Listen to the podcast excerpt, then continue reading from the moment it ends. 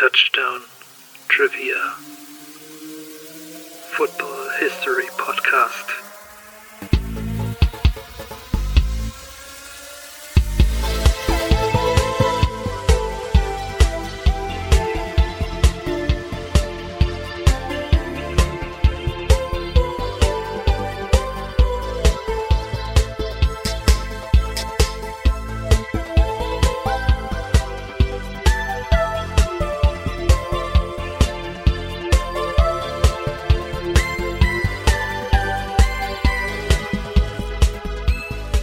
Ja, hallo, ähm, herzlich willkommen zur ersten Folge vom Trivia Touchdown Podcast. Ähm, ich bin Jonas und äh, werde mit Jesse heute ein bisschen über die NFL Draft reden, über die Geschichte. Genau.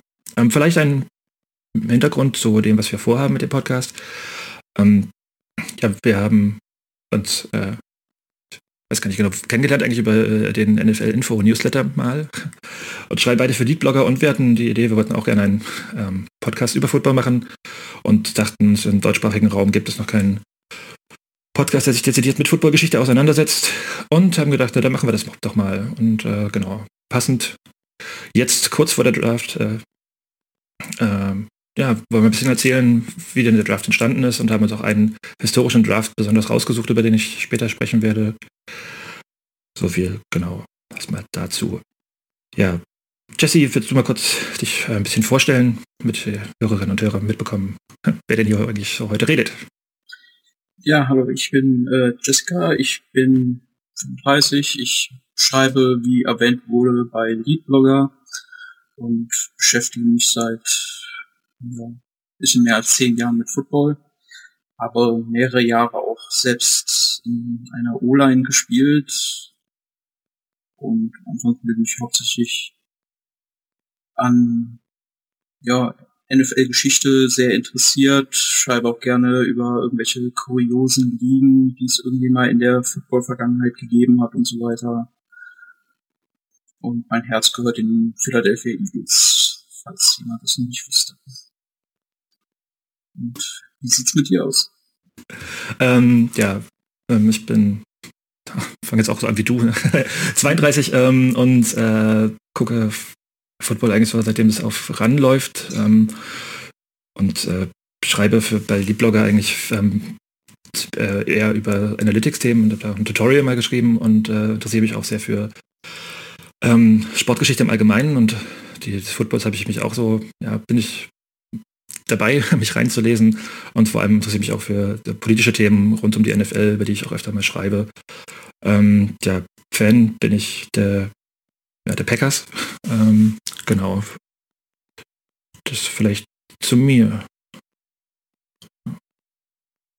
Ja, dann Jesse, du hast dich ähm, vorbereitet und äh, wirst äh, erzählen, ähm, wie die Draft entstanden ist und so ja, ein paar Ecksteine der Geschichte nehme ich an. Genau, ich habe so ein bisschen den Blick auf die Vergangenheit geworfen. Was war so die, die Wurzeln des Ganzen? Was gab es für Kuriositäten in der Vergangenheit? Und du hast ja dann spezialisiert. Genau. Ähm, wir haben gerade im Vorgespräch noch darüber gequatscht, dass wir vielleicht äh, so als Einstieg, ähm, hast du eine Frage vorbereitet? Äh, oder? Ja, ich, ich, ich habe mal so gedacht, wir können ja mal so an unsere aktiven Erlebnisse aus den letzten Draftjahren, die wir so mitbekommen haben, äh, dann äh, darüber reden. Und bei mir ist es natürlich in erster Linie als Eagles-Fan eher schlechte Erfahrung, würde ich mal sagen, da der erste Draft, den ich wirklich so direkt mitbekommen habe, war der von Marcus Smith das war, jetzt muss ich selber mal kurz drüber nachdenken, 14, 15, äh, 14 war's. Der in Runde 1 gewählt wurde und wo schon damals bei der Wahl alle Leute die Hände über den Kopf zusammenschlagen, weil so gefühlt niemand wusste, wer das überhaupt ist, weil er scheinbar in keiner Liste irgendwo nennenswert platziert war als Linebacker und wir haben ihn dann in der ersten Runde als äh, an Position 26 gewählt.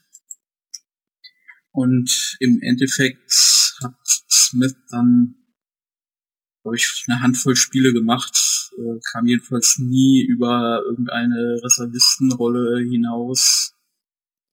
Hat dann noch ein bisschen in Seattle und Washington gespielt und ist dann auch seit ein paar Jahren schon wieder links aus der Liga raus. Das war so meine erste richtige Draft-Erfahrung und die war gefühlt schon eine richtige Katastrophe.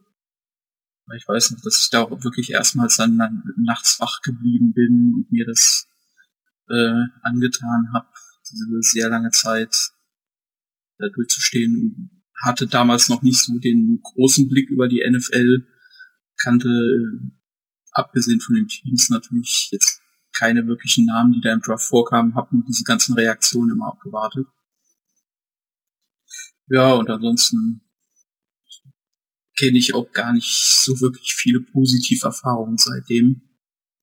Weil wenn ich dann eben an so Sachen wie JJ Arcega Whiteside vor drei Jahren denke, der gefühlt seitdem zehn Pässe gefangen hat als Zweitrunden-Pick, äh, das ist einfach eine Katastrophe. Und letztes Jahr ist dann auch nicht wirklich so viel Schönes dabei gewesen. Naja. Wie war es bei dir? Ähm, ich habe gerade auch nochmal recherchiert, als der erste Draft war, den ich äh, live geguckt habe, und das war der von 2017.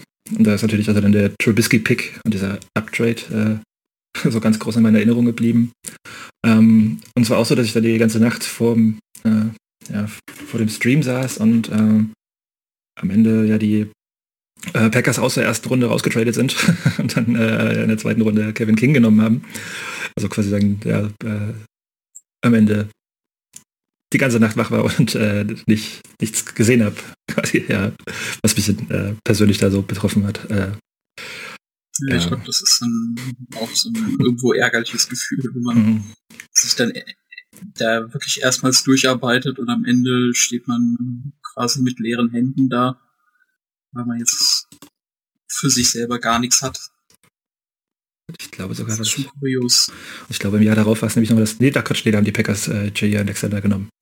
Ich dachte, es wäre zweimal gewesen, dass ich da irgendwie nachts den, aber da saß. Aber gut, ich meine, das kann ja, geht ja anderen Fans auch auf solche aber ähm, mhm. Seahawks und Patriots picken ja, ja, sehr selten in der ersten Runde überhaupt. Ansonsten, äh, wie wirst du den Draft verfolgen? Die Woche? Äh, ja, ich werde mir den Draft ansehen. Ich muss mal gucken, wie lang, ob ich wirklich weit über die Eagles hinaus gucken werde. Das hängt so ein bisschen äh, von meinem Müdigkeitszustand dann ab. Zumindest muss ich am nächsten Tag nicht raus. Ja, und danach die Tage werde ich auf jeden Fall äh, sehr fokussiert gucken, was die Eagles machen, in der Hoffnung, dass man da gewisse Problemstellen angeht und nicht eher wieder Problemstellen aufmacht. Wie man so ein bisschen den Eindruck letztes Jahr haben konnte mit dem Jalen Hurts Trade, auch wenn man jetzt auf ihn bauen wird. Meinst du? Also. Ja, also wenn jetzt nicht irgendwas ganz Mysteriöses passiert und äh, ein, einer der beiden Top QPs aus merkwürdigen Grund bis zwölf rutschen sollten, äh, kann ich mir nicht vorstellen, dass man da etwas macht. Ich meine, dafür, dafür hat man sich jetzt dadurch, dass man Vents abgegeben hat, dass man ein komplett neues Umfeld schafft, muss man sich jetzt irgendwie auch mit ihm committen und äh, das wäre auch einfach für einen Howie Roseman, der nicht mehr unumstritten ist, äh, um es freundlich zu sagen. Mhm. Der kann sich eigentlich nicht leisten, dass er am Ende diesen Zweitrunden-Pick letztes Jahr komplett versenkt hat und jetzt dann Trey Lance oder so äh, ins Boot holt. Deswegen rechne ich einfach im Normalfall damit, wenn ein guter Receiver bis dahin rutscht,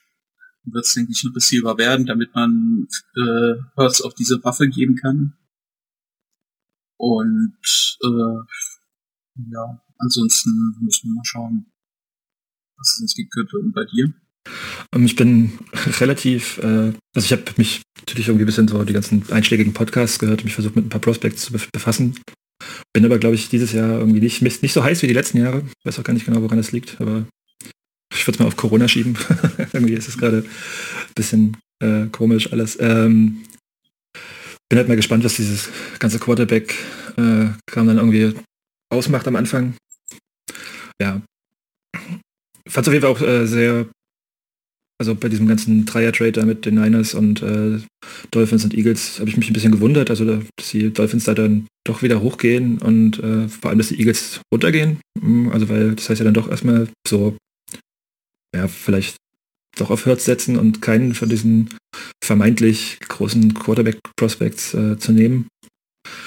Hm, ja, gerade deswegen denke ich auch, dass man sich dann schon auf ihn festlegen wird, auch wenn jetzt schon irgendwelche merkwürdigen Sachen von wegen, äh, da man ja momentan Joe Flacco als Nummer zwei geholt hat und jetzt quasi einen offenen Wettkampf ausgerufen hat.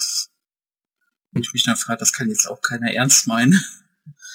äh, nee, aber durch das Downtraden denke ich einfach, äh, dass man da auch in die Richtung geht. Und man steht ja sowieso noch mitten in dem Umbruch. Der wird auch noch mindestens ein, zwei Jahre dauern, nehme ich mal an. Dafür sind einfach viele Schlüsselpositionen mit zu alten Spielern besetzt, die keine drei, vier Jahre mehr haben.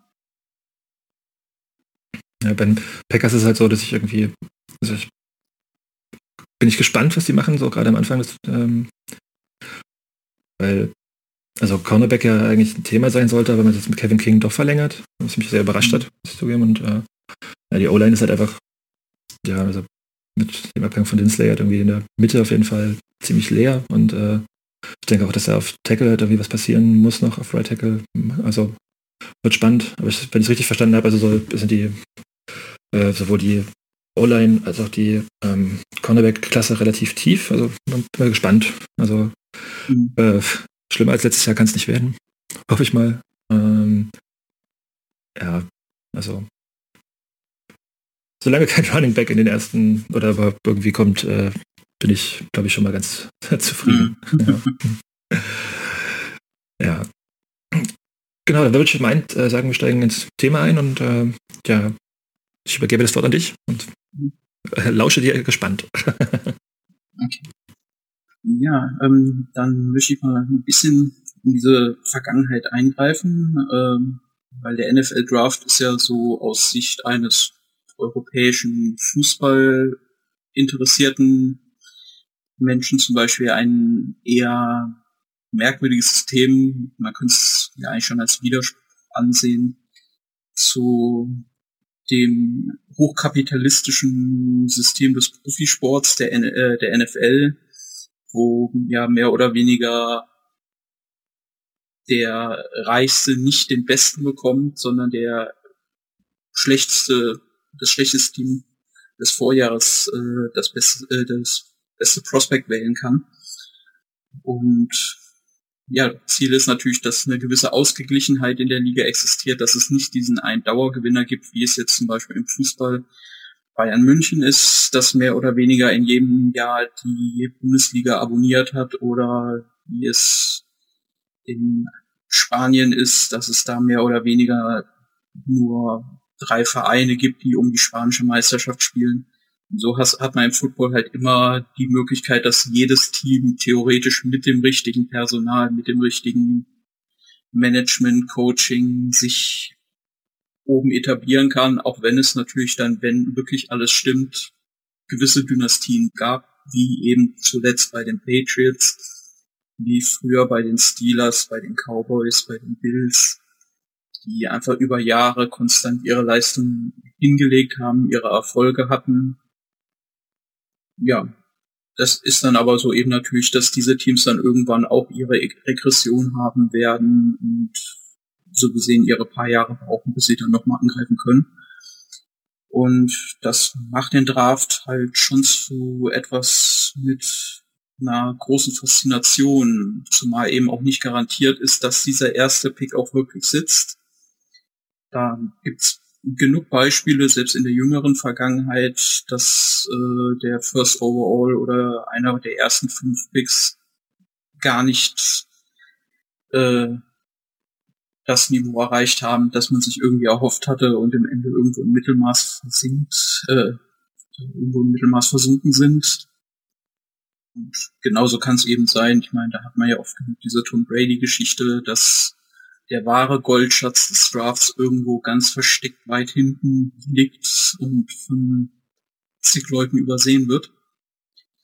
Ja, und der erste NFL-Draft, der fand 1936 statt. Das äh, Grundlage des Ganzen war im Endeffekt, dass in den Jahren davor massive Bieterschlachten um die neuesten Talente hochgekommen sind.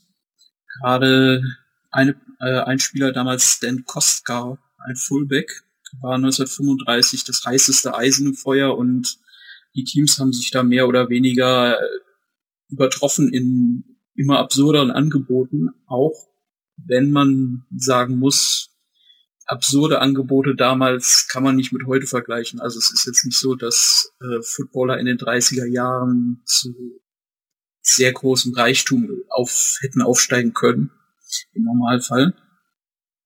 Und am Ende gewannen dann die Brooklyn Dodgers die, die diese Bieterschlacht um Stan Kostka und im Endeffekt war es ein Griff ins Klo, wenn man so sagen kann, weil Koska eigentlich nur eine einzige Saison spielte und die war ohne, ohne irgendwelche großen Höhepunkte. Und der Grund war dann, dass gewisse Teams befürchteten, dass eine gewisse Zweiklassengesellschaft äh, aufkommen könnte, weil es auch im Westen die äh, Western Division, die damals aus den Packers, Bears und Lions bestand, qualitativ weit oberhalb der meisten anderen Teams im Osten waren. Da konnten eigentlich nur die Giants ein bisschen mithalten. Und deswegen haben die anderen Teams dann auf so eine Lösung hingearbeitet. Federführend waren dann die Philadelphia Eagles, bei denen der Co-Owner Burt Bell damals äh, die Konkurrenzfähigkeit so ein bisschen herstellen wollte, dass halt die schwächeren Teams dann eben bessere Spieler wählen können, äh, die so sonst in einem finanziellen Bieterkampf nicht hätten mithalten können. In diesem Zeitraum äh, wurde dann auch die Waiver Rule äh, erschaffen, weil die äh, Art Rooney von den Pittsburgh Pirates, die damals noch keine Steelers waren, sondern Pirates, äh, hatte zu einem Zeitpunkt, als es für die Steelers, nee, als es für die Pirates äh, aussichtslos war in der Saison, Spieler an die New York Giants weitergegeben, damit die sozusagen eine Chance hatten. Und äh, das gab natürlich dann auch Proteste, dass zwei Top-Spieler der Pirates auf einmal zu den Giants gehen. Keiner hatte Chance, diese Spieler zu bekommen. War das nicht sogar, Deswegen, war das nicht sogar äh, also in den Playoffs erst oder so? Oder äh, das war relativ spät, glaube ich, ne? Also ja, es war, es war entweder war, war die Saison gelaufen, das weiß ich nicht mehr, oder es war wirklich dann mit den Playoffs, dass die äh, Pirates eben draußen waren und dann eben diese Spieler weitergegeben haben. Und ähm, dadurch wurde dann eben die Waiver Rule eingeführt, dass eben die schwächeren Teams erst Zugriff auf diese Spieler gehabt hätten, äh, damit es eben nicht diese große sportliche Machtverschieben ermöglicht. Ja, ähm, und dann. Wollen wir vielleicht mal kurz, wollen wir vielleicht kurz erklären, also, also hast du es gerade äh, parat, wie die Waiver Rule halt heute, also ist ja so, dass wenn Rookie-Verträge aufgelöst werden, ne? also zum Beispiel jetzt mhm. jüngst mit dem, wie heißt der Tackle von den Titans? Also nicht mehr Titans und auch jetzt nicht Dolphins. Ähm, äh, ja, äh, ja. Liebe Grüße an Florian, sorry, Namen vergessen. Ähm, ja, äh, genau, das, äh, dann, wenn der Vertrag aufgelöst wird, quasi sagen, in der Draft-Reihenfolge des Vorjahres äh, alle Vereine ähm, sagen können, dass sie die Spieler haben wollen und äh, wenn dann jemand zuschlägt, geht er halt zu dem Verein. Also das wäre jetzt quasi sagen, in der nächsten Saison mhm. würden halt die Jaguars das erste Recht haben auf einen Rookie, der ähm, aus dem Vertrag ausgeht. Also in den ersten vier Jahren müsste das sein. Ich weiß gar nicht, ob das für First Round Picks dann fünf Jahre gilt, aber ich denke nicht, ne? Ja, genau. Genau, das, äh, das ist so dann das, was man über die Zeit dann eingeführt hat äh, um diese äh, auch wieder diese Ausgeglichenheit äh, herbeirufen zu können. Und ja, dann stelle ich mal eine erste Frage, auch wenn die vielleicht ein bisschen offensichtlich sein könnte. Wer war denn Jay Burbanger? Ähm, keine Ahnung. Okay. Der Commissioner äh, vielleicht zu dem Zeitpunkt, oder? Äh, nein. Jay Burbanger war der erste jemals gedraftete Spieler. Ähm, hätte ich wissen können. ja, ich hab's jetzt hat's gelesen, aber ich habe den Namen vergessen. Mhm. Bin ich gut mit Namen, kann ich gleich mal sagen. wird äh, in der Zukunft vielleicht öfter vorkommen. Na gut, äh, ich kann schon sagen, er hatte jetzt auch keine NFL-Karriere, die in Erinnerung bleibt. Ähm, ja, Jay Burbinger wurde damals im Draft 1936 der erste von den Philadelphia Eagles ausgewählt. Die hatten im Vorfeld eine miserable 2 zu 9 Saison aufs Parkett gelegt und sich dadurch dann die erste Wahlmöglichkeit geholt. Und äh, Burbinger war ein äh, Halfback, hatte 1935 die Heisman Trophy gewonnen und äh, sollte die Franchise ja quasi so ein bisschen wachrütteln. Die Eagles waren ja noch relativ neu zu dem Zeitpunkt, hatten bis dahin nicht so sich etablieren können. Äh, das Problem war nur, man konnte halt keine finanzielle Einigung mit ihm erzielen, weil einfach, wie gesagt, für einen NFL-Spieler war damals noch nicht so viel Geld zu verdienen. In der normalen Wirtschaft war meistens äh, die Aussicht auf ein gutes Gehalt wesentlich besser. Äh, und die Eagles waren jetzt auch nicht so finanzkräftig. Deswegen hat man dann sich entschieden, die Verhandlungsrechte nach dem Draft abzugeben an die Chicago Bears und äh, hat dafür auch noch einen Tackle der Bears bekommen. Aber auch die Bears konnten mit Burvinger nicht wirklich in äh, zu erfolgreichen Verhandlungen kommen, denn Burvinger wollte 1936 zu Olympia für die USA im Zehnkampf antreten. Und als Profi-Footballer wäre das so gesehen nicht mehr erlaubt gewesen. Daher, ich weiß gar nicht, wie es heute noch ist, dieser Amateurstatus, da ja immer so eine gewisse Rolle spielt oder zumindest lange eine gewisse Rolle gespielt hat. Es kommt darauf an, glaube ich, welche Sportart das ist. Also im Fußball ist es immer noch so. Also da ist eine mhm. begrenzte Anzahl von Profi-Fußballern ähm, erlaubt. Ich glaube, drei sind das da pro Team. Ähm, also bei Quatsch, ja, nee, ich glaube auch die U21 sind ja auch alle, also da geht es ja dann um die Altersgrenze, die sind aber auch alles Ja, Profis. genau, es, es dürfen also, nur drei ich, über 23 oder so. Ich glaube, diesen Amateurstatus haben die äh, vor Barcelona 92 aufgehoben. Also da gab es ja das erste Mal, dass die, ähm, die NBA-Stars da mitgespielt haben. Und also dieses Dream Team von den USA, ich glaube, seitdem ist das, äh, ist das gekippt. Aber vorher war es auf jeden Fall so, ja.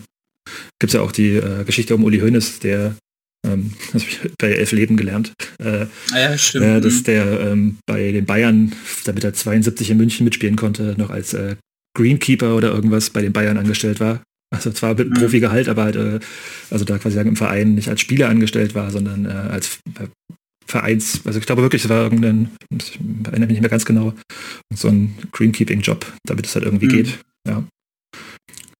Ja, jedenfalls das war das Ziel von Bollinger und äh, Allerdings kam es nicht dazu. Burger wurde nicht in den Kader übernommen. Danach gab es nochmal Verhandlungen, aber die scheiterten wieder und Burvinger hat sich dann für ein Leben im normalen Berufsleben entschieden. Hat also im Endeffekt der erste gedraftete Spieler, hat nie ein einziges NFL-Spiel bestritten, hat eventuell sogar noch niemals einen Trainingsplatz der NFL betreten. So gesehen schon ein bisschen kurios aus heutiger Sicht, aber im Endeffekt äh, betraf das, glaube ich, sogar die Mehrheit der Spieler oder so die weite Mehrheit, weil man muss natürlich denken, 1936, wie kann so ein Draft ausgesehen haben, ohne Computer, ohne nennenswerte Besuche von Anlagen, von Colleges und so weiter, ohne Combine. Im Endeffekt war es so, dass man 90 Namen auf eine Tafel geschrieben hat. Äh, und diese 90 Namen kamen einfach im Endeffekt von Journalisten, die sich ein bisschen mit Football auskannten. Die haben einfach Namen zugesteckt. Teams, die vielleicht zufällig irgendwo mal Leute beobachtet haben, haben Namen aufgeschrieben. Äh, Und so kam diese erste Draftliste zusammen. Also 90 Spieler insgesamt oder pro Team? 90 Spieler insgesamt. Okay. Und äh, wie gesagt, hauptsächlich Leute eben, die man aus Zeitungsberichten kannte, von Hörensagen dritter Leute.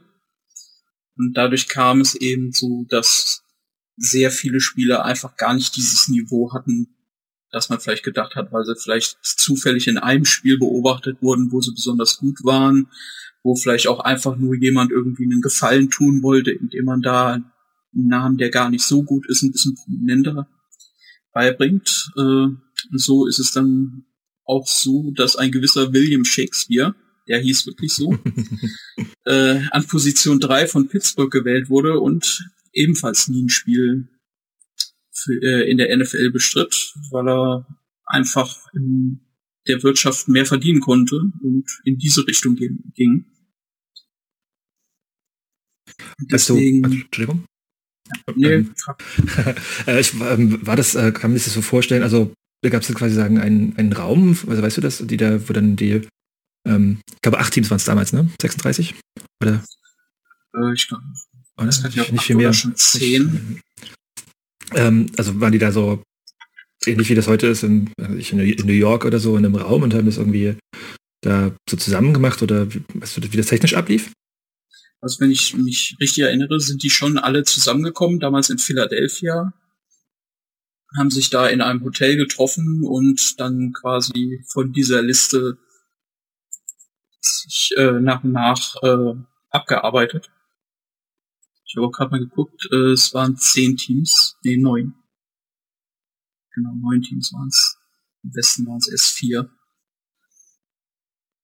Und äh, ja, die haben dann eben sich diese Liste abgearbeitet, haben da zusammengesessen.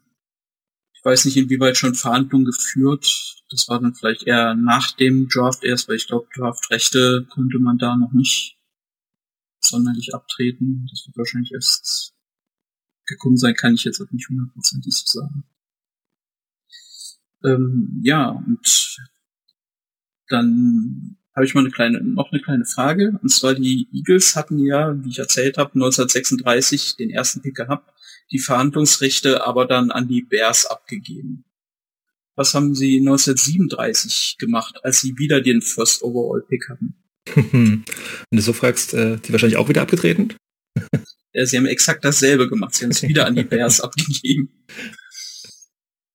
Äh, und ja, im Prinzip war es eben fast schon so ein bisschen eine gängige Praxis, da einfach so viele Spieler die NFL-Angebote abgelehnt haben, teilweise auch im Vorfeld schon klargestellt haben, überhaupt gar kein Interesse am Football zu haben. Da ist zum Beispiel ein Name Byron White. Pittsburgh hat ihn 1938 im Draft ausgewählt, obwohl er im Vorfeld immer wieder deutlich gemacht hat, ich möchte nicht professionell Football spielen. Ich möchte nach Oxford in England gehen, um dort zu studieren. Und am Ende war es dann so, dass White tatsächlich eine Saison in Pittsburgh gespielt hat. Da hat man sich dann doch geeinigt, ist aber dann 1939 dennoch nach Oxford gegangen, um sein Studium zu machen und letztendlich führte seine Karriere dahin, dass er 1962 von äh, John F. Kennedy für den Supreme Court der USA nominiert wurde und dort bis 1993 als oberster Richter dann tätig war.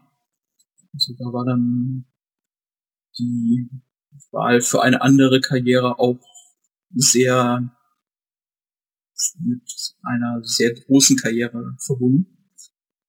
Wahrscheinlich sogar mehr als damals in der NFL möglich gewesen wäre. Und ja, dann kommen wir jetzt so in die Zeit des Zweiten Weltkriegs, weil da kann man sich natürlich denken, dass das Ganze nochmal komplett umgeworfen wurde. Kann ich noch vorher eine Frage stellen? Ja. Also wenn ich gerade so, aber ähm, wenn man halt dann studiert, aber diese, diese drei Jahre oder äh, nee, vier Jahre, diese Pflicht, äh, ähm, dass man äh, im College gewesen sein, also diese, also die Jahre, die man aus der Highschool raus sein muss, bis man gedraftet werden kann, weißt du, ob es das damals schon gab? Äh, das gab es damals. Es war, da komme ich sogar später nochmal dazu, okay. äh, dass man quasi diese, man musste vier College-Jahre damals haben. äh, um draftbar zu sein. Aber da komme ich später nochmal mit einer Geschichte dazu. Okay, cool. Äh, ja, im Zweiten Weltkrieg war es dann so, dass es äh, in den ersten Runden gab es erst 22 Draftrunden, aus denen dann Spieler gewählt wurden. Allerdings wurden die dann 1943, als Amerika in den Zweiten Weltkrieg eingestiegen ist, auf 30 aufgestockt, weil natürlich, ja, so ein typischer NFL-Kandidat ist natürlich für die Army, Navy und so weiter ebenfalls besonders interessant, weil das sind natürlich äh, junge sportliche Menschen, die will man dann natürlich haben. Und ähm, das führte dann sogar auch dazu, dass die NFL den Begriff des Draft abgeschafft hat für eine gewisse Zeit, da es natürlich ja auch den militärischen Draft gibt, beziehungsweise auch schon vor der NFL gab. Und deswegen hat man das dann durch die Preferred äh, Negotiations List ersetzt, also mehr oder weniger einen bevorzugten Verhandlungspartner gewählt, mit dem man sich dann äh, in Verbindung gesessen, äh, gesetzt hat. Und ja, auch in dieser Zeit bedeutete im Prinzip ein hoher Pick immer noch nicht, dass da eine große NFL-Karriere ins Haus steht.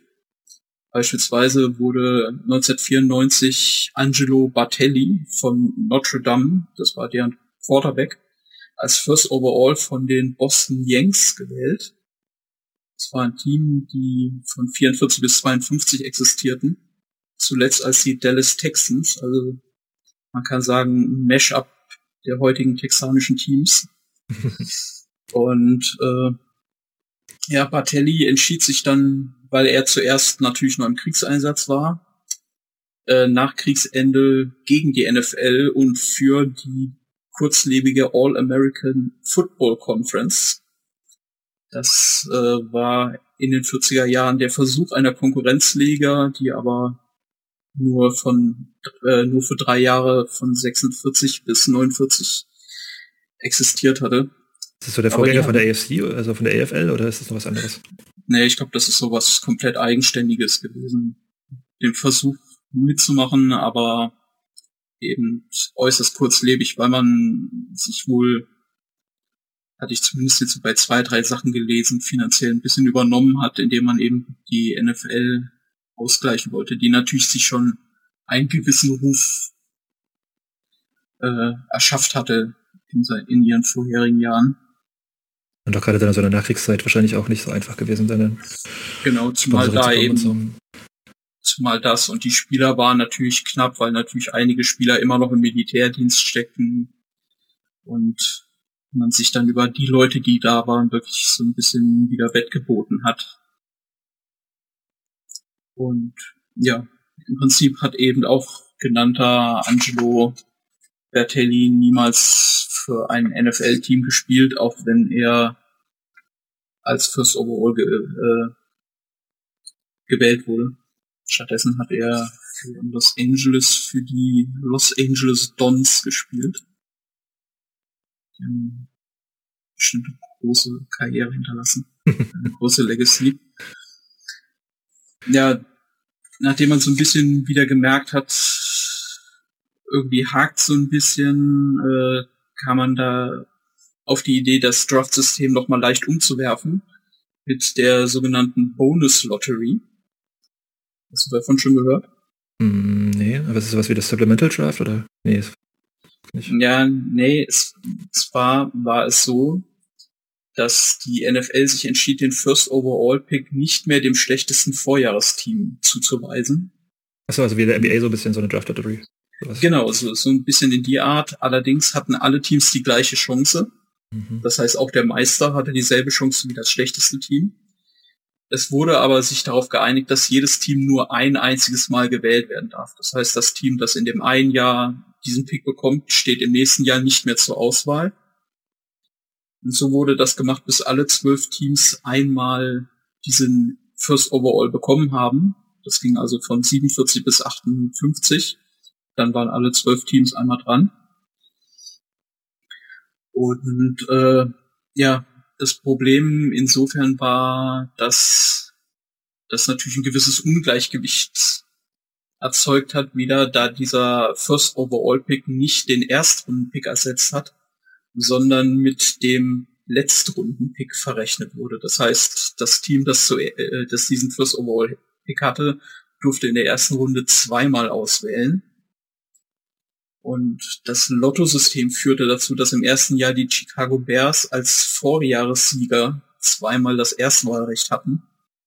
Da hatte man ja dann schon wieder diesen Aspekt, dass eigentlich das sowieso beste Team sich nochmal ordentlich besser machen konnte. Das habe ich jetzt nicht ganz verstanden. Also, die, also der erste Pick wurde zwischen allen ausgelost und danach hatten genau. die zwölf Teams noch, aber dann auch in der umgekehrten Reihenfolge doch, oder? Also genau, dann hatten sie in der umgekehrten Reihenfolge ihren normal ihren normalen Pick. Das heißt im Prinzip die Bears hatten den ersten Pick und den letzten Pick der ersten Runde. Statt jetzt zu sagen beispielsweise, dass dann dieser Erstrunden-Pick wegfällt, hat man eben gesagt, nee, dafür fällt nur der letzte Runden-Pick weg.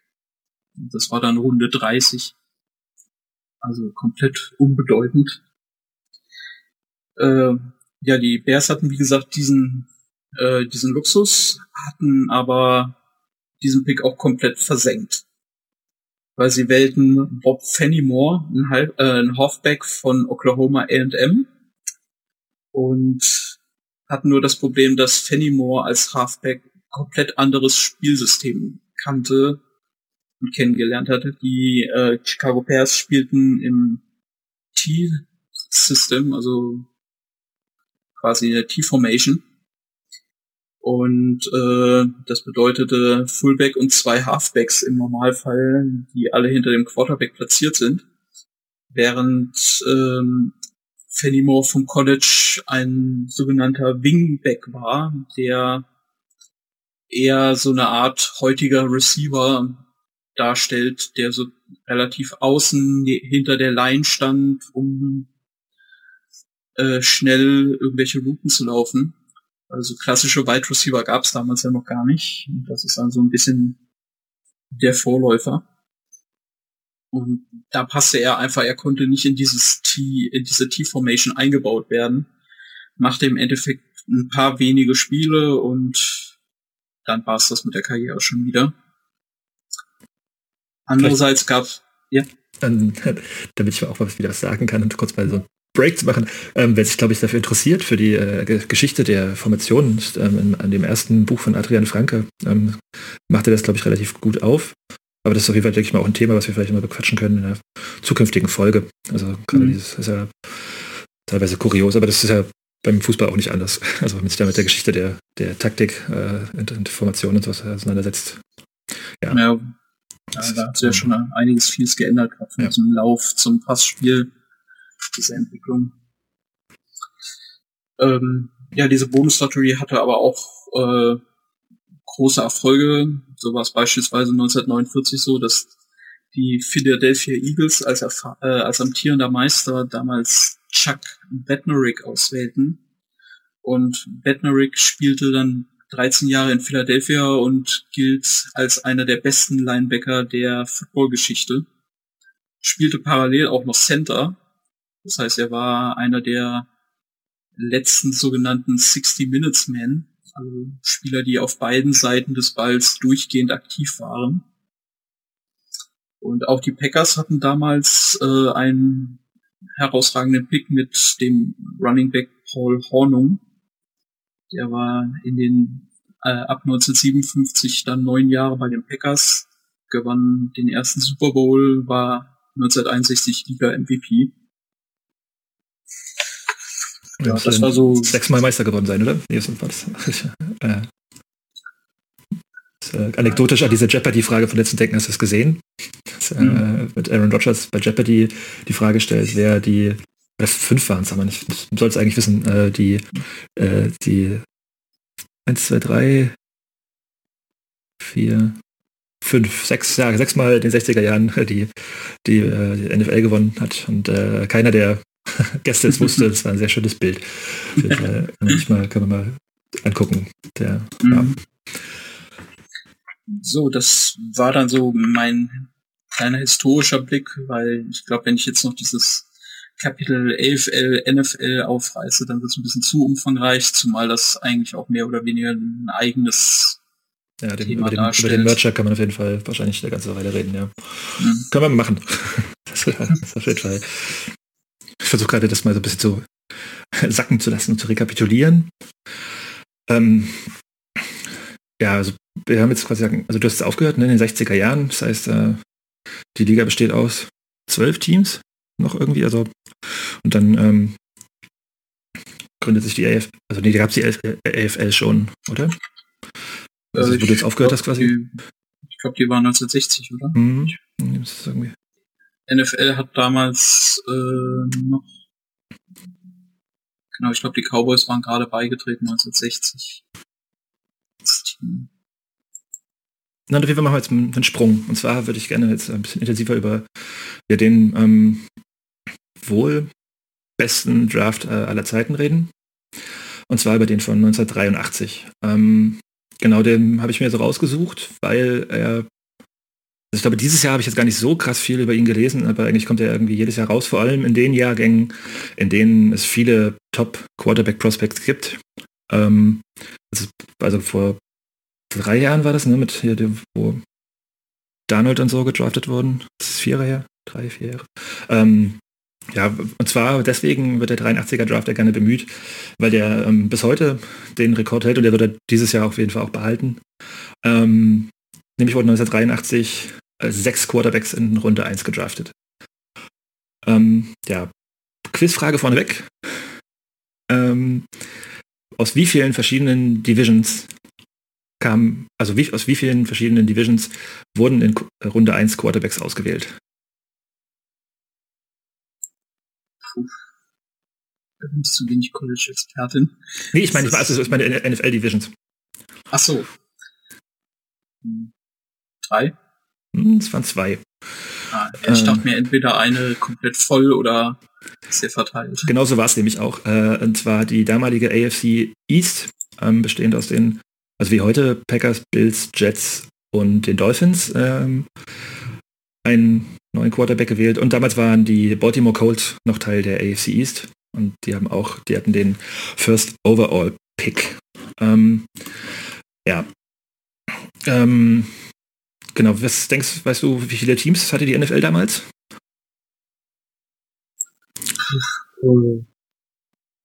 Das waren auf jeden Fall unter 30, äh, mhm.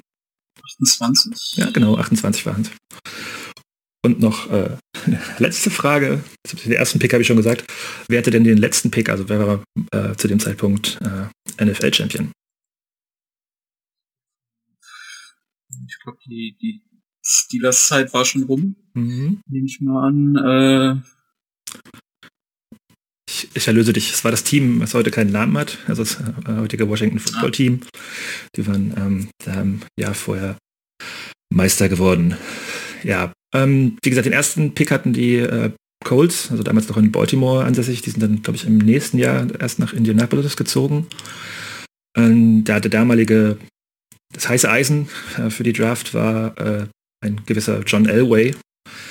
Ähm, ja, Elway war, ähm, hat ähm, auf dem College ähm, äh, in Stanford, da steht Entschuldigung, ich war nicht ganz sicher genau, in Stanford gespielt, äh, aber neben Football auch Baseball.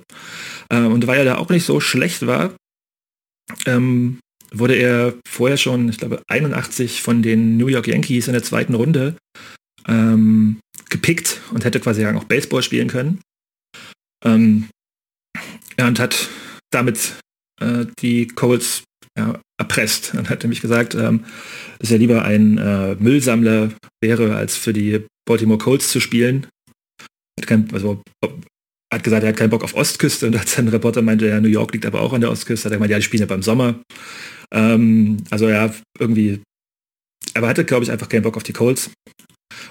Dennoch pickten ihn die Colts mit dem First Overall Pick äh, und tradeten ihn danach dann ähm, ja bekanntermaßen zu den Broncos. Ähm, ich mir auch mal gedacht habe, also ich glaube, Denver ist jetzt auch nicht so viel wärmer als Baltimore. also das, nicht äh, wirklich. äh, ja, genau, und im Endeffekt, äh, also die ähm, Colts erhielten dafür ähm, den äh, hinten, also einen Guard, der selber auch sehr erfolgreich war, also siebenmal in die Pro Bowl kam, äh, bekam noch einen Backup-Quarterback mit dem Namen Mark Herman dazu und den äh, First-Round-Pick des Folgejahres von 84 dazu. Also den, äh, den hinten hatten die äh, Broncos äh, an Staban 4 selber gedraftet gehabt, 83. Also quasi haben sie die Spieler aus der ersten Runde, den, an dem sie sowieso wohl Interesse hatten, ähm, ja, genommen und Elway ist dann nach Denver gegangen, hat er ja, ja Karriere gemacht, die bis heute noch reicht. Also war in fünf Super Bowls als Quarterback, zwei gewonnen, ist 2004 in die Hall of Fame gekommen. Ja. Ähm, weißt du, welcher Quarterback von den sechs als Zweiter ausgewählt wurde und von wem? Das ist eine sehr gemeine Frage.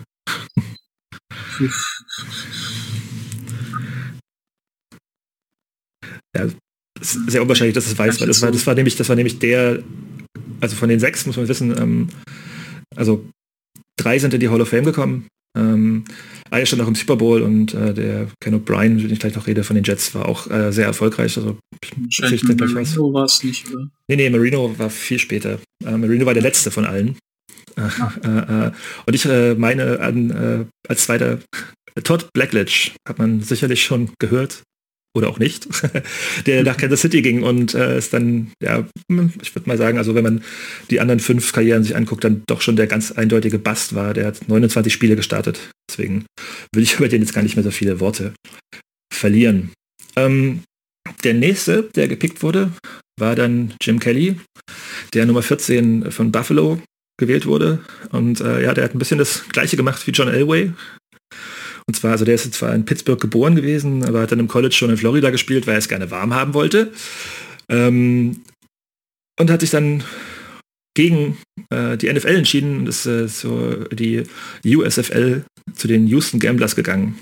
Ähm, ja, kannst du vielleicht, da kennst du dich besser aus als ich, das weiß ich. Zwei, drei Sätze über die USFL verlieren?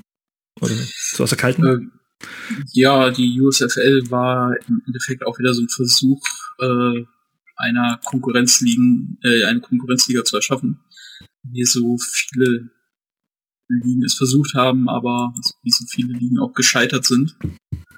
Und ich glaube, ich bin mir jetzt nicht hundertprozentig sicher, da ich da noch nicht ganz so in die Geschichte reingearbeitet bin, aber ich glaube, die USFL war auch so ein bisschen äh, mit Donald Trump verbunden, der ja von der NFL immer wieder abgelehnt wurde als Owner und der dann zumindest in der USFL ein Team besaß. Ich glaube sogar, dass, dass, dass, dass er da auch zum Commissioner irgendwie sich dann hoch, hochgearbeitet hat. Ja. Oder hoch, hoch gekauft wahrscheinlich eher.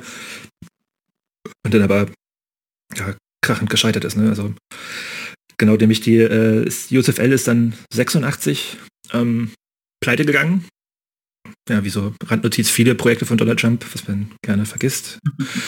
ähm, ja, und da zu dem Zeitpunkt noch nicht die, äh, die, so die, die, die, die, Rechte an Jim Kelly äh, frei verfügbar waren. Also quasi ähm, so ein bisschen Waiver-regelmäßig so interpretieren. Äh, ist er dann doch nach Buffalo gekommen. Äh, ja, und hat eine Hall of Fame-Karriere hingelegt. Also Jim Kelly äh, hat eine sehr krasse, bewegte Geschichte, auch danach, nach, vor allem dann nach dem, äh, nach seiner aktiven Karriere. Ähm, ich glaube, da gibt es ähm, ja, mehr als genug Dokus drüber, die man sich mal angucken kann. Aber ich denke mal über die Geschichte der Buffalo Bills werden wir nochmal reden, weil das ist eine, ja, Jim Kelly ist, äh, stand in vier Super Bowls in Folge ähm, und hat sie alle verloren ja, das ist so, das ist glaube ich, was, was bei ihm als Spieler so das, äh, der unvollendete Quarterback da drin bleibt. Also eine der größten Dynasties eigentlich äh, der NFL-Geschichte da mitprägte. Ähm, auch so ein bisschen, ja, also am Anfang muss er da halt irgendwie auf Spielern namentlich rumgehackt haben und dann hat es irgendwie auch ge ge gekracht im Team und das äh, hat dann aber irgendwie dazu geführt, dass das äh, sehr, also ne, wie es manchmal so ist, dann äh, ja, Aussprachen stattfanden und dann halt irgendwie viermal in Folge, also vor allem nach drei Niederlagen im Endeffekt jedes Jahr wieder neu aufgerappelt in, in die Super Bowl gekommen und äh, ja, da halt immer gegen die äh, NFC-Teams verloren. Hm. Äh, zu Jim Kelly habe ich auch mal eine kleine Frage einwerfen, mhm. weil die bei einer anderen Recherche über mich gesto äh, gestoßen ist. Mhm. Und zwar, äh, sein, einer seiner Neffen hat 2017 einen Titel in der NFL bekommen. Welcher könnte das sein? Ah. Vielleicht ähm, Assistant Coach of the, irgendwie of the Year, irgendwas. Hm. Jetzt so ganz grob geraten. Nee, es war Chet Kelly und der war damals der so, Mr. ah, ja, Irrelevant. Weiß, weiß. Ja, stimmt. Also Seite, das ist ja kein wirklicher Titel. Ja, äh, also so Pseudotitel. Ja, war das nicht der, der auch bei, ähm, also hier bei ähm, diesem äh, Mississippi äh, Community College war, was bei äh, Last Chance U, also in der ersten Staffel, also in den ersten Staffeln? Ähm, ich glaube, der kam der her, also der hat quasi auch irgendwie dann so über den Umweg Community College ist der dann äh, irgendwann in, in, Denver gelandet, ne was? Äh, also ich glaube, dass also der Denver kommt der, ihn geholt, das mhm. weiß ich noch. Äh, ich glaube, der kam also in der allerersten Staffel von der von der von der von dieser Reihe äh, der vor, aber da, da, war er schon nicht mehr auf dem College, sondern ist quasi, also er wurde dann als jemand, der es herausgeschafft hat, also dieses äh, Mississippi, äh, was ist das? State College, ich weiß nicht, wie es heißt, gerade aus dem Kopf, äh, der so durch, durchlaufen hat und dann trotzdem halt irgendwie es in die Division One oder Two geschafft hat. Ja, ich glaube, da, das mir der Name auf jeden Fall. Also, äh, das war ein Mr. Irrelevant, den ich vorher kannte. Ich glaube, das ist auch nicht so, so, so häufig der Fall. Ja. Ja, aber ich habe ich, ich hab so in den letzten Tagen so ein bisschen mich durch diese Mr. Irrelevant Liste mhm. durchgearbeitet, ob ich da vielleicht was zu mache und da ist der Name dann aufgeploppt. Mhm. Ja, bleiben wir bei, weiter bei 83, äh, kommen wir zurück. Und zwar der nächste der Quarterbacks, der gepickt wurde, war Tony Eason äh, von den Patriots. Ähm, der schaffte es 1985 dann äh, mit den Patriots in den Super Bowls. Ähm, also kam aus Illinois ähm, ja, und ja, 85 äh, ist ja auch so ein, ähm, Super Bowl 20 war das, so ein äh, legendäres, also gegen das legendäre Chicago-Team verloren hat. Ähm, ah, da kann ich auch eine Frage zu stellen. Genau, apropos dieser Super Bowl und Chicago. Was denkst du denn, wie viele der Starter von den Chicago Bears von 1985 wurden im Draft 83 ausgewählt?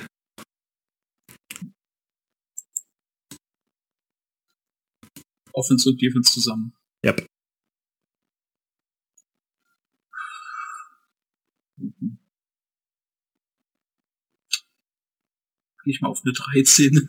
Okay, das ist hoch. Sehr hoch. Vielleicht dachte ich einfach mal, der ist Super Draft. nee, sagen, sagen wir mal 8. Ja, oh mein Gott, jetzt bin ich vorher noch auf dem Weg. das ist jetzt peinlich. Ich glaube, es waren sieben, äh, neun. Oh mein, Ah, sieben waren es, ja, genau, da ist es. Ja, äh, also genau, einer von den von sieben Startern, die quasi 85 da diese, ähm, ja, diese legendäre, vor allem Defense ähm, geprägt haben. Ich glaube, fünf waren, fünf waren Defense und zwei waren Offense Starter. Ähm, also ja, genau, das ist auch der, der Weg, den Tony Eason da, also, also zwar 85 dann quasi sagen, also sein drittes Jahr, ähm, war auch ein besonderer, also das, die haben quasi sagen, bis sie in den Super Bowl eingezogen sind, äh, alles auswärts gewonnen, was quasi auch eine Novum war, also dass sie als immer auswärts alle Spiele der AFC gewannen, um dann in die Super Bowl einzuziehen. So, ähm, der nächste Name auf der Liste ist, der habe ich auch schon gerade kurz erwähnt, das ist äh, Ken O'Brien, der von den Jets ähm, gedraftet wurde. Der kam von der äh, University of California Davis, also ein äh, FCS-Programm. Also, also ähm, für jemanden, der sich damit mit der College-Struktur nicht auskennt, also das ist äh, ja das nicht Division 2, sondern eins darunter noch. Also kann ich sagen, die Football, ähm, was das C steht, glaube ich, für, weißt du, für was das C steht? Äh, äh, Conference Subdivision? Nee, äh, aber so diese quasi, diese Liga 1b oder so. Ja, also es ist äh, ziemlich weit unten. Ähm, das Ding ist, dass da ein gewisser Dan Marino, den ich gleich noch ausführlich äh, zu sprechen komme, äh, noch äh, auf dem Board war. Äh, und der, der, die Draft fand damals, wie, also jedes Jahr in New York statt.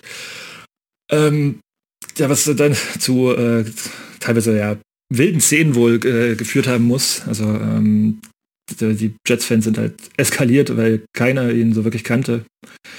Ähm, er hat es selber dann auch irgendwie reflektiert nach seiner Karriere und äh, gesagt, okay, ja gut, natürlich hat keiner in, in New York äh, jemals von der California, Californian University äh, der University of California Davis gehört, äh, da in, an der Ostküste und ähm, seine Cousins waren selber Jets-Fans und äh, die haben es auch immer, ja, sie hätten wahrscheinlich genauso reagiert, wenn er nicht der Cousin gewesen wäre.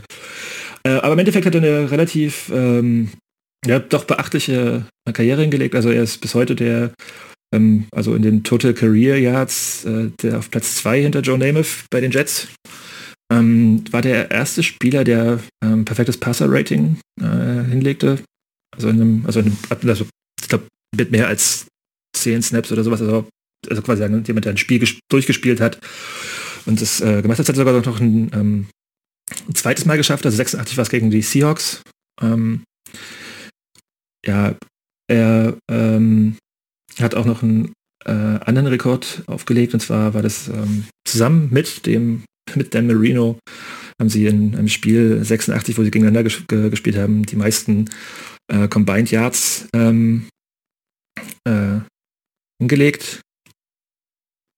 Ach genau, und 86, also dieses, dieses Spiel gegen die Seahawks, da gibt es eine ganze Menge andere äh, ähm, auch noch. Also er hat die ähm, die meisten Yards geworfen mit einem perfekten, perfekten Passer-Rating, also 431. Dieser Rekord wurde 2018 gebrochen. Von wem? 2018. Boom. Mhm. Jetzt einfach mal ein Rogers, auch wenn das fast so offensichtlich wäre als nee, nee, es ist, natürlich ist es äh, ein bisschen witzig, kurios, deswegen habe ich äh, von einem äh, ähm, von Jared Goff also der hat es, äh, ja, diesen Uralt-Rekord gebrochen. Äh, nach ja, über 30 Jahren. Ja, äh, natürlich, also wie, was ist natürlich, natürlich, also ja, äh, Ken O'Brien hat, äh, ich glaube, zwei Playoff-Starts gehabt, niemals den Super Bowl erreicht. Ähm, und irgendwie, also ich kannte ihn jetzt bis zur Recherche namentlich nicht und äh, seine Nummer ist auch nicht retired, was ich irgendwie erstaunlich finde, weil er doch irgendwie bis ähm, bis, glaube ich, 93, also äh, bei den Jets gespielt hat. Das ist halt irgendwie noch mal kurz bei, bei den Packers im Practice Squad gewesen und hat bei den Eagles vier Spiele äh, gespielt. Aber ja, war halt irgendwie auch zweimal Pro Bowl, war AFC Player of the Year 85. Ähm, ja, bisschen vergessener Name, also zumindest. Mhm. Oder also, kanntest du ihn? Nee, nicht wirklich, aber wenn ich so denke, dass jemand dann so zehn Jahre für mein Team als Quarterback startet, würde man ja schon irgendwie meinen, dass er eine gewisse, ja, äh, eine gewisse Ehre ihm zuteil wird oder so. Mhm. Aber gut, bei den Jets hat man wahrscheinlich nicht so viel. Ja, deswegen gerade meine ich ja, also das ist ja das, äh, das, ist das Ding. Also ich denke, okay, der also schafft ja quasi sagen so die zweitbeste Quarterback-Karriere ne, der, Geschichte des, der Franchise und wird er nicht retired, aber gut, das, aber da kommen wir später nochmal bei dem krasseren Fall nochmal drauf. Ähm, ja, kommen wir zum letzten, oder habe ich jetzt alle? Ja, das Nummer 6 zu, zu Dan Marino. Ich glaube, den, also wer sich ein bisschen mit NFL-Geschichte befasst, der diesen Namen auf jeden Fall gehört und ist ja quasi sagen, also ja, wenn Jim Kelly der, der tragische äh, Verlierer von Super Bowls ist, dann ist Dan Marino der tragische Spieler, der es nie geschafft hat, ähm, einen Super Bowl zu erreichen. Also ich glaube, da gibt es äh, glaube ich, wenige Diskussionen, äh, also wenige andere Namen, wo man sagen könnte, okay, also äh, ist der beste Quarterback aller Zeiten, der es nicht in, den, in die Super Bowl geschafft hat. Ähm, also die Rekord, äh, also die Rekorde, die sind ähm, ja, also der hat als erster Spieler überhaupt über 5000 Yards gewonnen. Ähm, das wurde erst 2011 das zweite Mal geschafft. Weißt du von wem? Brees. Ja, genau. Ähm, das halt also, was man nicht vergessen darf, wenn man sich irgendwie so über diese ganzen äh, Statistiken redet. Ähm, ja, dass das halt einfach zu einer Zeit äh, war, als die Regeln noch weniger passfreundlich waren, als sie das heute sind. Und äh, ja, also das sind total skurrile, also die ähm, also viele Rekorde wurden dann irgendwann ge ge äh, gebrochen, aber als ähm, ja, zu großen Teilen von äh, ja so kleinen Spielern wie Peyton Manning, Drew Brees und Brett Favre. Ähm, also hatte meisten Spiele mit 300 oder, oder mehr Yards geworfen. Ähm, in, der, äh, in einer Saison, in der Karriere, in den Playoffs und äh, ja, äh, bis heute hat er die meisten Saisons, in der der äh, Passing Leader der Liga war. Äh, die die meisten Completions, wo er diese, die NFL angeführt hat mit sechs und äh, ja, hat sogar auch die, äh, lowest sack percentage, äh, also der Rekord, also die meist, also wo er die Liga angeführt hat, zehnmal das geschafft, also quasi dann auch, ähm, da geht ja mein Analytics-Herz so ein bisschen auf, wenn es irgendwie quasi sagen, wie das Sex eine, eine, eine Quarterback-Statistik sind. Auch da war er halt äh, herausragend. Ähm, ja, er war, hatte die meisten, also Total Yards in der Kar Karriere irgendwie auch äh, bis, bis 2009 hat den Peyton Manning dann irgendwann überholt. Ähm, Quatsch, nee, Brett Favre hat, glaube ich, vorher schon überholt. Das, das, sind, das sind die, ähm, er war der, er hat die wenigsten Starts gebraucht, ähm, um 50.000 äh, Career Yards Passing äh, zu erreichen. Ja, also ich könnte jetzt weitermachen noch hier, also ihr könnt gerne mal auf Wikipedia einfach die, seine NFL-Records-Liste, also das ist eine, mehr als eine A4-Seite. also das ist äh, krass. Ja. Ähm, genau. Ähm, in der 83er Draft, ähm, also wie ich schon erwähnt hatte, also Dan Marino, John Elway und Jim Kelly kamen später in die Hall of Fame. Ähm, ich glaube auch alle, also First Ballot, also bei der ersten Möglichkeit äh, der Auswahl sind die in die Hall of Fame gekommen. Ähm, es gab noch fünf weitere, also insgesamt waren es acht, die in die Hall of Fame gekommen sind aus dieser Draft. Ähm, ja, die würde ich mal ganz kurz ein bisschen eingehen und äh, ja, ähm, du kannst mir vielleicht einmal sagen, also sagte der Name Eric Dickerson was? Gehört habe ich ihn schon, aber ich könnte ihn jetzt nicht einem bestimmten Team zu. Ja, also ähm, ich habe äh, Eric Dickerson letztens äh, quasi kennengelernt, als ich äh, eine Doku geguckt habe ähm, von diesen 30 for 30 Films von ESPN. Den gibt es auch gerade auf Disney Plus, wenn es also, wenn jemand kein ESPN-Abo hat, ich zum Beispiel, könnt ihr gucken, also über die Pony Express, weil der kam von, von äh, der SMU, also eine ähm, College aus Dallas, ähm, die also um genau um die Verpflichtung von ihm, also er war halt so der, der, der, der heiße Scheiß, als er aus, aus der Highschool kam. Und wurde kam, ging dann zu SMU, eine relativ kleine Sache und dann im Endeffekt stellte sich heraus, also der, also er, er, hat bis heute nicht darüber geredet, aber er wurde wohl, da sind Gelder geflossen und so weiter und so fort. Und da gab es dann auch einen, bei SMU einen ziemlich großen Skandal drüber. Also die SMU wurden dann auch, weil das über Jahre sich wegzog, äh, ja, also das Death Penalty nennt sich das, äh, also die durften nicht spielen und äh, das hat also die SMU dann völlig aus dem College-Universum herausbefördert. Und Eric Dickerson wurde an Nummer zwei gedraftet von den Rams und äh, behält zum Beispiel bis heute noch den äh, Rekord für die meisten Rushing Yards in einer Saison mit 2105. Er hat in seiner ersten Saison alleine schon für 1800 äh, Yards ist er gelaufen. Ähm, hat für in einem Playoff-Spiel 248 Yards gelaufen.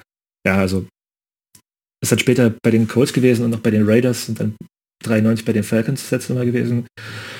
Fünfmal First Team All-Pro äh, und war auch NFL Offensive Player of the Year 1986. Also kein schlechter Running Back, würde ich jetzt mal so sagen. ähm, den Namen, den man vielleicht auch noch gehört haben könnte, könnte ist äh, Daryl Green.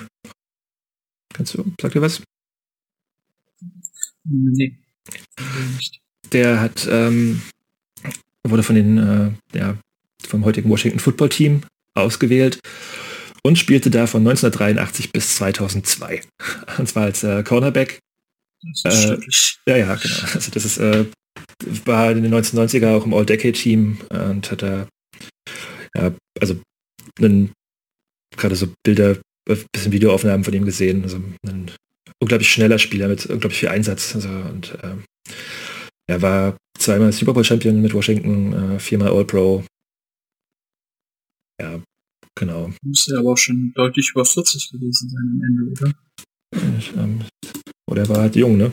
Ich, ja, ich meine. Ich glaube, ich glaube, da gab es auch ich glaube, er hat auch irgendeinen Rekord mit äh, ältester Spieler, irgendwas, bla, bla, der nicht Tom Brady heißt, aber ähm, ja, doch als äh, ja, 1960 geboren, also war er da schon 42, genau. Mhm. Der älteste Start, startender Cornerback mit 42 Jahren und ältester Spieler mit einer Interception ist er auch noch, 41 Jahre. Ja. Nicht schlecht. Ja. Genau, ähm, noch ja, vielleicht gehe ich ein bisschen kürzer drauf ein, auf die anderen drei. Ähm, also Jim Covert, der ähm, wurde von den Bears gepickt, war ein Offensive Tackle. Ähm, ist dann 2020, also relativ spät in die Hall of Fame gekommen und äh, war zweimal All-Pro, Super Bowl Champion, 1985 äh, kam ins All-Decade-Team. Ähm, äh, Richard Dent würde ich noch erwähnen, weil der war nämlich, äh, also das ist ja quasi der einzige, der nicht in der ersten Runde gepickt wurde, sondern erst in Runde 8. Äh, der war Defensive End und äh, hat es in seiner Karriere auf schlappe 137,56 gepackt, äh, geschafft. Äh, war auch Super Bowl MVP, äh, 85 bei den Bears. Ja, und, und hat aber auch, äh, wenn ich es richtig gelesen habe, mehrere Anläufe gebraucht, bis er in die Hall of Fame reingekommen ist. Wahrscheinlich also, weil er halt so spät gedraftet wurde. Ne? Ich glaube, das ist ja auch immer so ein, dass der First Round Picks da auf jeden Fall immer bevorzugt werden, bevor da irgendwie jemand aus der achten Runde, aber also in dieser Bears äh, Defense ist er, glaube ich, eigentlich einer der größeren Namen. Und last but not least, äh, Bruce Matthews. Ähm, der kam von USC zu den damaligen Oilers. Also Houston Oilers, die dann die Tennessee Oilers wurden und heute die Titans sind. Ähm, ja, und war auch ewig in der NFL. Also ich mal ganz genau. Äh, also der war 14 Mal im Pro Bowl. Ähm, das letzte Mal 2001. Äh, eigentlich auch eine krasse ähm, Karriere gemacht. Also dahin geht, also der war auf, äh, hat eigentlich alle Positionen in der O-Line mal gespielt und war auf drei verschiedenen Positionen im Pro Bowl später. Ähm, dann hat, äh, da hat irgendwie unter, also war der erste Center von Barry Moon, der auch irgendwie in die Hall of Fame gekommen ist, also das ähm, sehr ähm, bekannter Quarterback.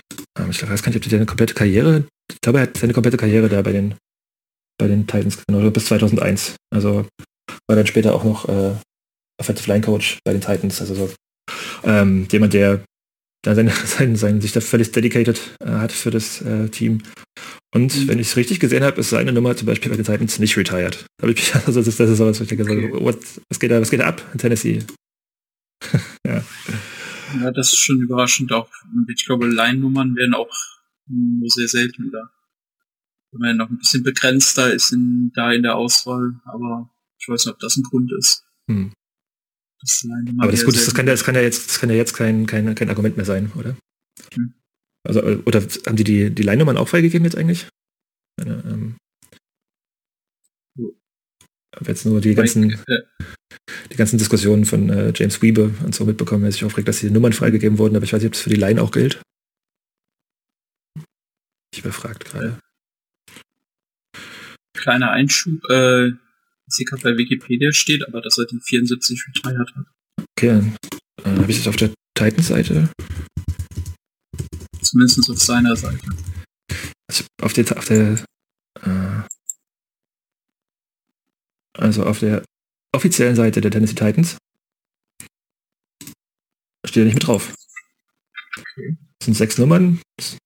Warren Moon, Steve McNair, Bill Campbell, Eddie George, Jim Norton, Mike Munchak.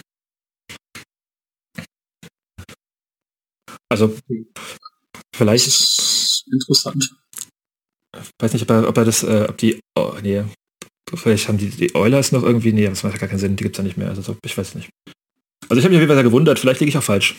Ich meine, können ja mal unseren Titans-Experten fragen. Wenn es auf, auf, deren Seite nicht angegeben ist, ist das ja schon etwas irritierend. Ja, ansonsten ähm, vielleicht noch, also äh, also wenn man sich ein bisschen einliest, gibt es noch mehr Namen, die man halt irgendwie nennen könnte, die ähm, also jetzt nicht die Hall of Fame geschafft haben, aber halt irgendwie besondere Karrieren hingelegt haben. Also ähm, ja, also auch den Namen Karl Mecklen, Mecklenburg fand ich, fand ich witzig, deswegen habe ich mir aufgeschrieben, der für Denver von den Broncos gedraftet wurde und da dreimal äh, All-Pro wurde, dreimal im Super Bowl stand, dreimal verlor.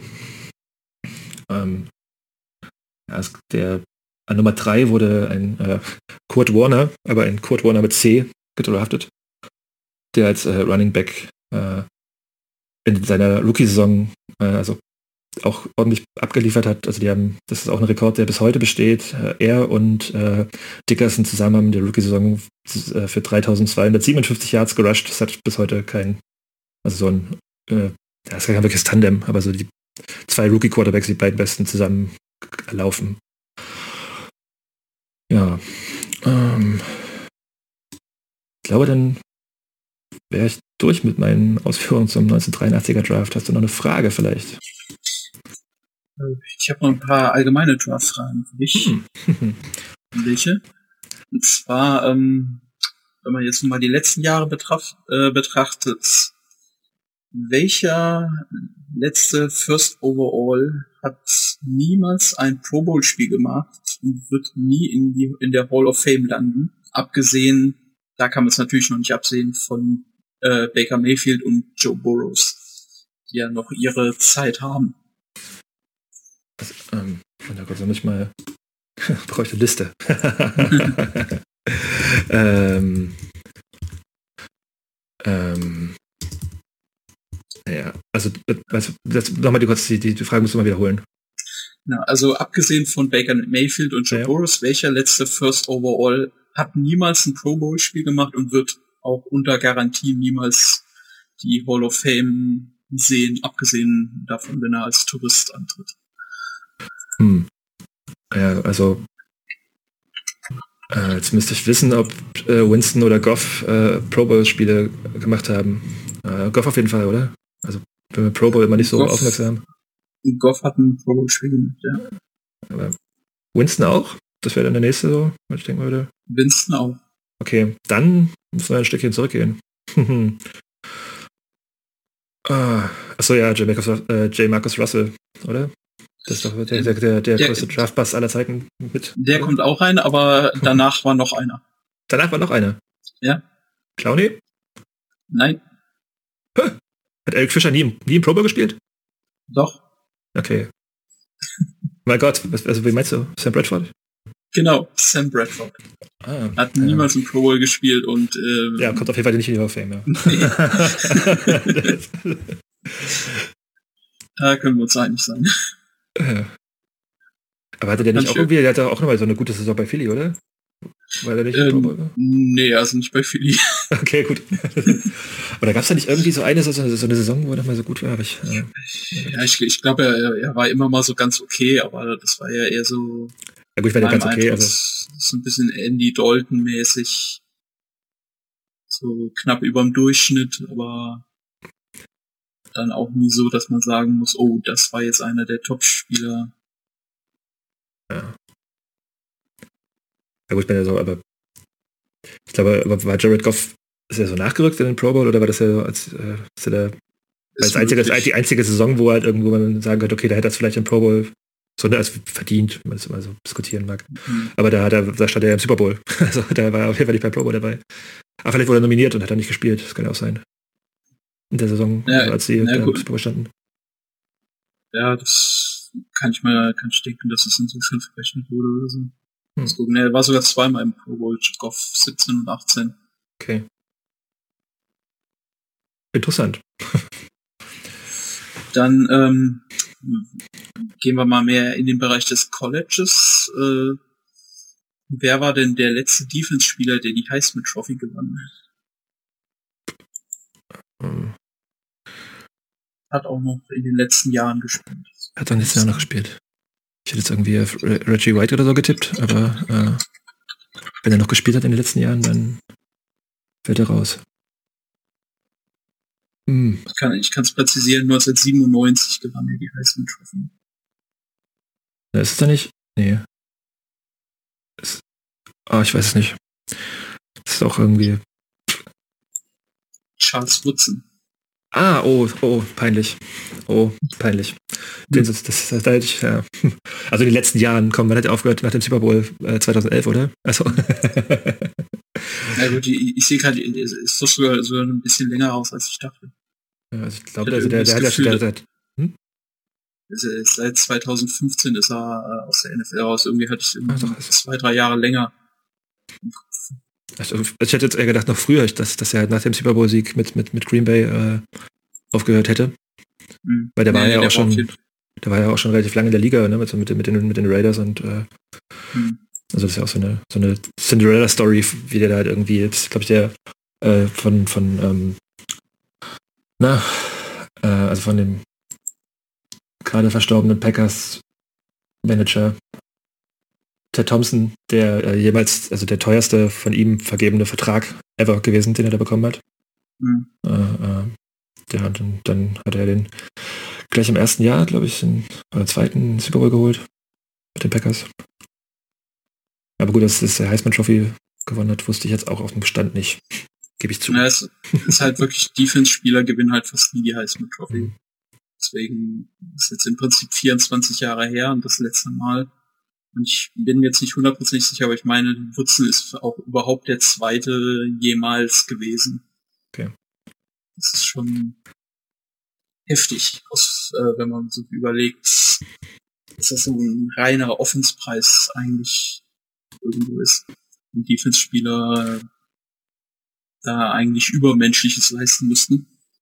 Gut, wer war denn der letzte, der letzte NFL-MVP, der Defense gespielt hat? Das ist auch Bestand nicht.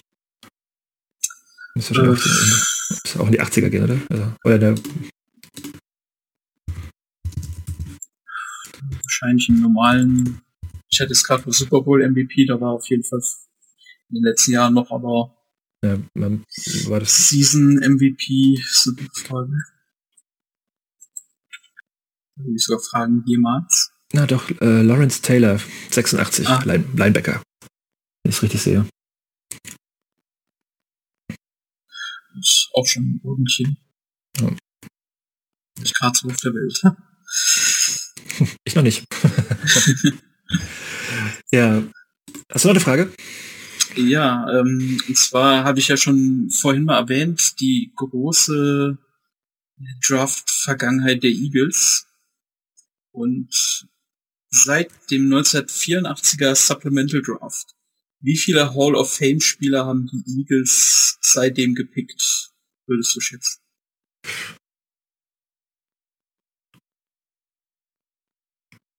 Das ist eine Fangfrage. Keinen? Also ich weiß gar nicht, also kein Tippse? Also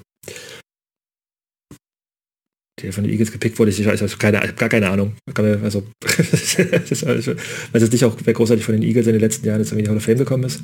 Also ich sag mal in den letzten 37 Jahren. Ja, fünf. Nee, es sind auch zu viele. Ein. Ein, äh, Einer. Okay. Ja. Wer war das? Brian Dawkins. Ja. Der legendäre Spieler der Eagles. Eventuell wird man jetzt über Fletcher Cox auf lange Sicht vielleicht noch mal jemanden haben. Kann ich mir denken, aber in 37 Jahren ein Hall of Fame Spieler ziehen und das war Brian Dawkins war dann auch in Anführungszeichen nur ein Drittrunden-Pick. Das ist nicht die ganz große Ausbeute. Ja, und dann wollte ich nur zum letzten Punkt übergehen, so ein paar Kuriositäten aus dem Draft erzählen die es da so gegeben hat, weil man muss sich eigentlich vorstellen, das ist so ein riesiges Milliardengeschäft mittlerweile, da muss ja irgendwo alles bis ins kleinste De Detail durchgeplant sein. Da können ja, abgesehen von der sportlichen Fehleinschätzung, eigentlich gar keine Fehler eintreffen oder kuriose Geschichten. Und ja, da gibt's eben so Sachen, die doch im Nachhinein sehr merkwürdig abliefen, wo man sich auch gefragt hat, wie das passieren konnte. Beispielsweise im 1995er Draft haben die Oakland Raiders in Runde 6 einen Offensive Tackle namens Eli Herring ausgewählt. Der hat im Endeffekt niemals ein NFL-Spiel bestritten. Kann vorkommen, das war nur ein Sechstrunden-Pick passiert. Das Problem war nur, es haben eigentlich alle im Voraus absehen können, denn Herring stammt aus Utah und war ein je, seit jeher ein tiefgläubiger Mormone und dazu zählt dann auch ein strenges Arbeitsverbot an Sonntagen. Und Herring hatte auch im Vorfeld allen Teams mitgeteilt, ich werde sonntags nicht spielen. Ihr müsst mich nicht draften, das wird nicht passieren.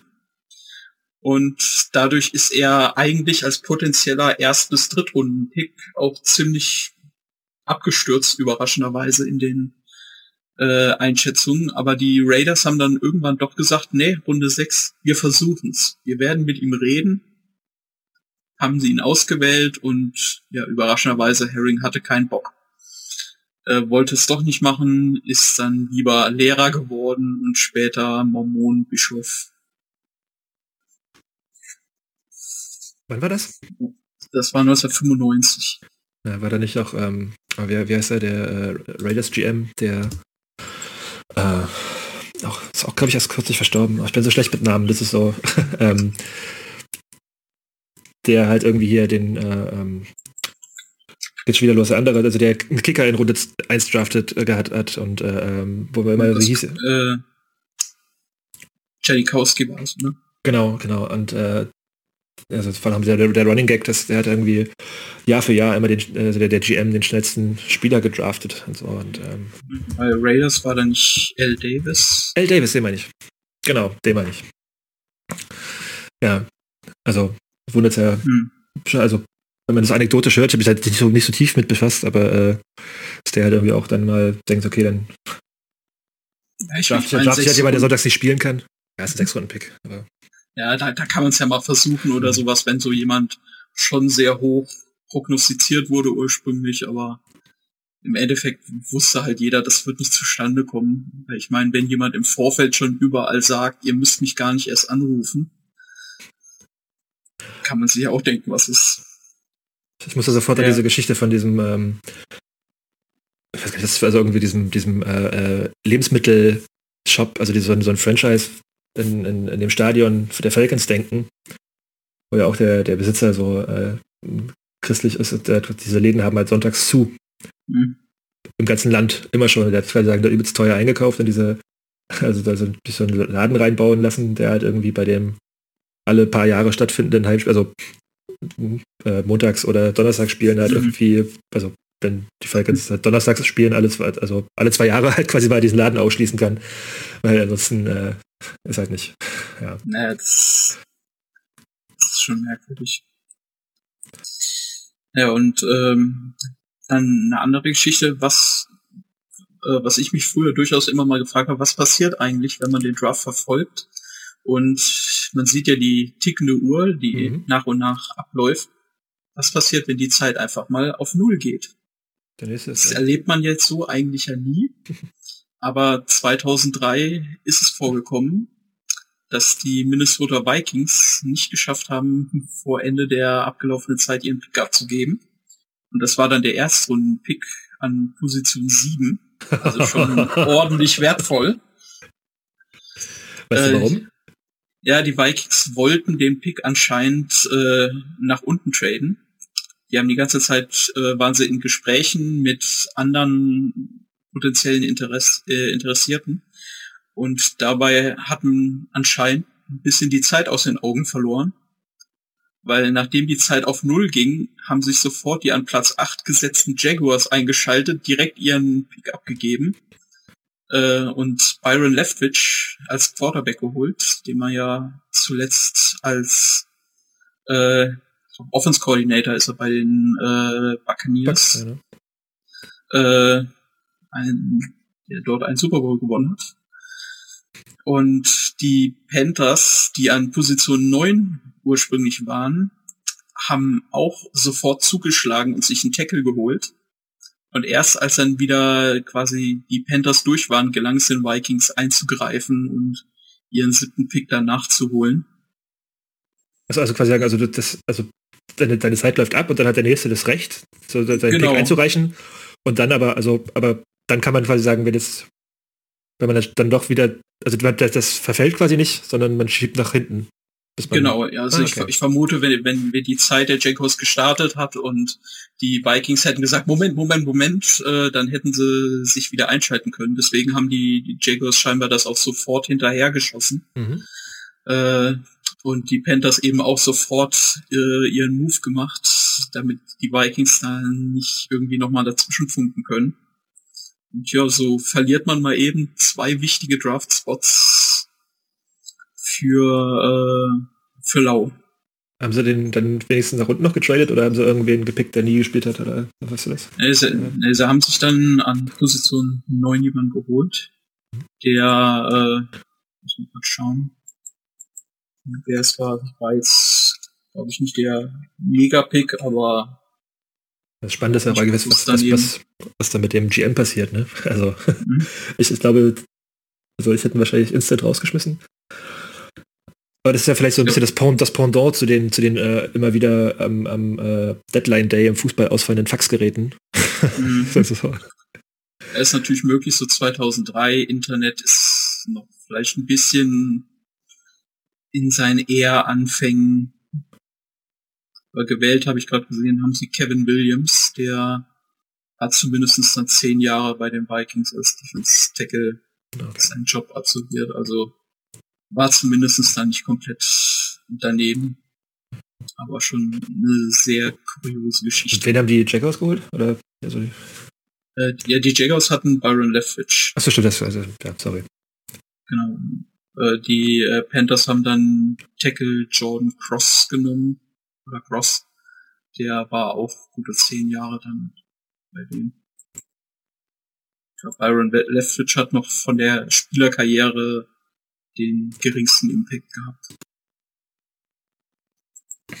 Und äh, andere kuriose Geschichten, beispielsweise 1972, als der Draft halt noch ewig lang ging und über 17 Runden, die Atlanta Falcons wussten nicht wirklich, was sollen sie noch machen, hatten jetzt nichts, äh, wo sie jetzt irgendwelche Ideen hatten und haben dann einfach mal John Wayne gepickt, den Schauspieler. Also das habe ich, ja. glaube ich, schon mal, das hab ich, glaub ich, schon mal äh, gehört. Ja, äh, der, der war halt schon ein paar Jahre über 60. Die NFL hat es dann aber untersagt, weil streng genommen er natürlich nicht für den Draft angemeldet war. Und stattdessen haben sie an dieser Position, das sind 431, da kann man dann auch die Wichtigkeit sehen, äh, haben sie dann irgendeinen Halfback namens Bill Holland geholt, der nie einen NFL-Snap gesehen hat. Dann haben wir noch den Punkt, wo ich nochmal auf vorhin zurückgreife. Du hattest ja gefragt, wie lange man damals in den 30er 40er Jahren am College sein musste. Und das Problem hatten damals oder hatte damals das Team aus Washington, das sich 1946 für einen gewissen Cal Rossi entschieden hatte. Der, so wurde ihm damals mitgeteilt, an UCLA, UCLA, also am anderen Ende des Landes, eine her herausragende Saison gespielt haben soll als Halfback. Und da waren die so begeistert, haben ihn an Position 9 gewählt, haben dann erst festgestellt, dass Rossi halt nur drei Jahre am College war und nicht die verpflichtenden vier Jahre. Das heißt im Endeffekt, dieser Draft ging in Luft aus. Hm. Und jetzt kann man sehen halt. Ich hatte, glaube ich, das hatte ich auch gelesen bei meiner Recherche. Also mhm. komplett in Luft auf kann man ja nicht sagen. Ich glaube, die haben doch dann das Recht im nächsten Jahr behalten. Also er war quasi sagen, also wurde dann durfte dann im nächsten Jahr nicht gewählt worden oder war das oder war das was anderes? Ja, so, soweit ich es gelesen habe, war es so, dass sie im nächsten Jahr nochmal Cal Rossi gewählt haben. Ah. Dann okay, an Position so 4. Und ich sag mal so, wenn man jetzt einmal im Draft daneben greift in Runde 1, kann passieren. Zweimal in Folge daneben greifen, kann passieren. Zweimal in Folge beim selben Spieler daneben greifen, ist schon kurios, denn das Problem war, Rossi hatte sich schon vor dem Draft beim Militär eingeschrieben und ging dann zum Militär.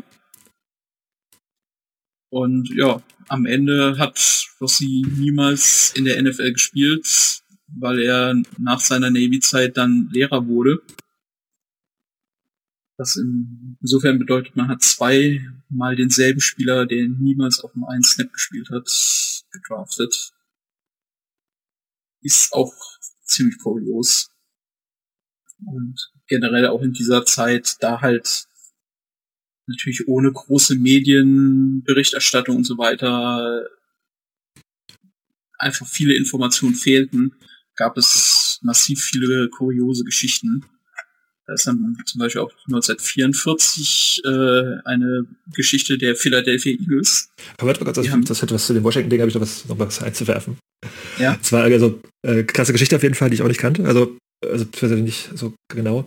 Aber mein Mitleid hält sich da ja auch derb in Grenzen, weil also meine ähm, wenn man heute sich mit Washington befasst und denkt, denkt Dan Snyder ist halt ein Trottel als Owner, dann äh, kennt man George, George Press Michael, äh, Marshall heißt er, nicht, der halt damals der Owner war. Also das, ähm, totaler mhm. Rassist, mhm. Vollidiot. Und dann denke ich mir so, okay, gut, also das sollte ich anders verdient. das ist äh, der, der, der Letzte, der sich, äh, ähm, nochmal als äh, Anekdote zu ihm, der letzte Owner, der sich geweigert hat, ähm, schwarze Spieler zu beschäftigen, bis in die 60er Jahre, bis dann ein, äh, bis ein, der damalige Justizminister Robert Kennedy äh, ihm das aufgetragen hat, äh, äh also quasi per Dekret, dass sie schwarze Spieler bei, da, bei den damaligen äh, Redskins einstellen äh, müssen. Und dann äh, hat, ja, nachdem ist auch das Stadion dann in Washington benannt worden, also nach Kennedy, nicht nach Preston Marshall. Also ja, das ist äh, so eine Anekdote. Ich glaube, so, da habe ich auch zu Leadblogger auf jeden Fall, also auf Leadblogger was schon mal zugeschrieben, wer das nachlesen möchte zu der Geschichte um Preston Marshall. Ja. Hab kein Mitleid. Haben sie verdient. Also als Eagles-Fan hält sich das ja, gut, in Grenzen. naja, und äh, ja, angesprochene Eagles hatten, wie gesagt, im 1944er Draft jemanden namens Norm Michael gewählt, vom Syracuse College. Und das Problem ist, niemand wusste im Nachhinein, wo selbiger Norm Michael ist. Der war nicht aufzufinden. Äh, in Syracuse wusste keiner, wo der abgeblieben ist. Niemand wusste irgendwas. Und die Auflösung der Geschichte ist, er hatte sich damals zur Army gemeldet 1944, war in Alabama stationiert und 1999, 55 Jahre nachdem er gedraftet wurde, hat er in einer Zeitung hab ihn in Kanada äh, gefunden. Nee. nee, das nicht hat er in äh, hat er in einer Zeitung gelesen, dass er damals gewählt wurde. Das wusste er 55 Jahre lang wusste er das nicht. Da denkt so, man also, sich auch, wow. Also quasi, die haben die da im, im, in der Ausbildungsstätte der in Alabama nicht gefunden oder was? Also, oder? Nee, in Syracuse war der am College, da hat ihn keiner gefunden. Es wusste halt niemand, dass der sich im Militär äh, eingeschrieben hatte äh, und in Alabama stationiert war. Das wusste scheinbar selbst seine eigene Familie nicht oder so. Okay. Ich hätte gerade gedacht, als du erzählt hast, dass du angefangen hast, dass er halt desertiert sei. Irgendwie äh, so. äh, versteckt hat. Aber ich meine, gut, also das ist doch eigentlich der erste Ort, wo man sucht, oder? 1944, wenn man einen Spieler nicht findet. Also, so, ja gut, ja. wahrscheinlich wie viele Kasernen es da hätte abzuklappern ja. gegeben. Hm. Ich, ich meine, es war, war nur ein Runde 20 Pick, aber so im Nachhinein als alter Mensch zu lesen, du wurdest damals für die NFL ausgewählt ja. und hast nichts davon erfahren. Es ist schon bitter. ja. Hm. ja, und solche, solche Geschichten gibt es natürlich in dieser Zeit sehr viele, weil einfach diese Datenverbreitung hm. sehr, sehr, sehr unklar war. Beispielsweise gab es dann 1968 einen Receiver der Dallas Cowboys, Dave McDaniels, ähm, waren die Cowboys extrem heiß drauf, weil er hatte überragende Zahlen, was Schnelligkeit und so weiter angeht. Und sie brauchten scheinbar einen sehr schnellen Receiver. Haben ihn dann gedraftet in Runde 2, Position, ich glaube, 45, 46.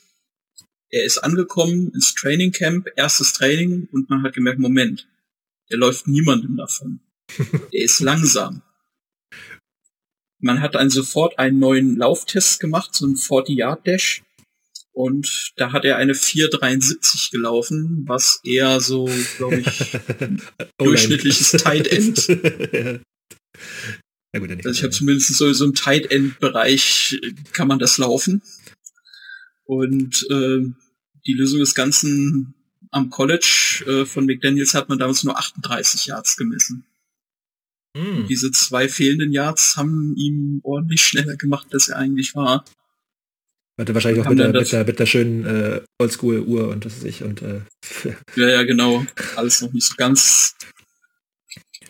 Und äh, ja, dann hatten die Cowboys diesen Pick ordentlich versenkt, haben ihn aber dann nochmal losgeworden, ausgerechnet an die Eagles, äh, die dafür Mike Ditka Richtung Dallas abgegeben haben.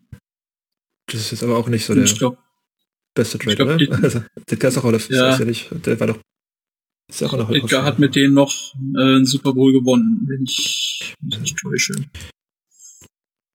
Er war zwar damals scheinbar schon ordentlich drüber altersmäßig. Ah, nee, es, es, es, kenne ich den, war das nicht auch einer der ersten mit, mit äh, CTI? Nee, der, woher kenne ich den? Äh, Coach? Der Super Bowl Gewinner. Das Coach hat er ah, der, jeden Fall. Ja, klar, der war, ähm, der war Coach bei den, äh, bei den Bears 85. Ah ja, sti stimmt, stimmt. Der kann ich den, ja. Ja, ja zweimal Coach of the Year, aber als Spieler auch nicht so schlecht. Sechsmal All-Pro, fünfmal Pro Bowl. Mhm. Hall of Famer. Auf jeden Fall auch, ja. War damals schon ein bisschen drüber, aber dann haben die Eagles sich eben äh, ihn trotzdem abgegeben für diesen Dave McDaniels, der halt auch nichts gerissen hat in der Folge. Und bei den Eagles ist dann die letzte Geschichte, die ich habe. Äh, da war es so, 1999 hatten die Eagles den Second Overall Pick.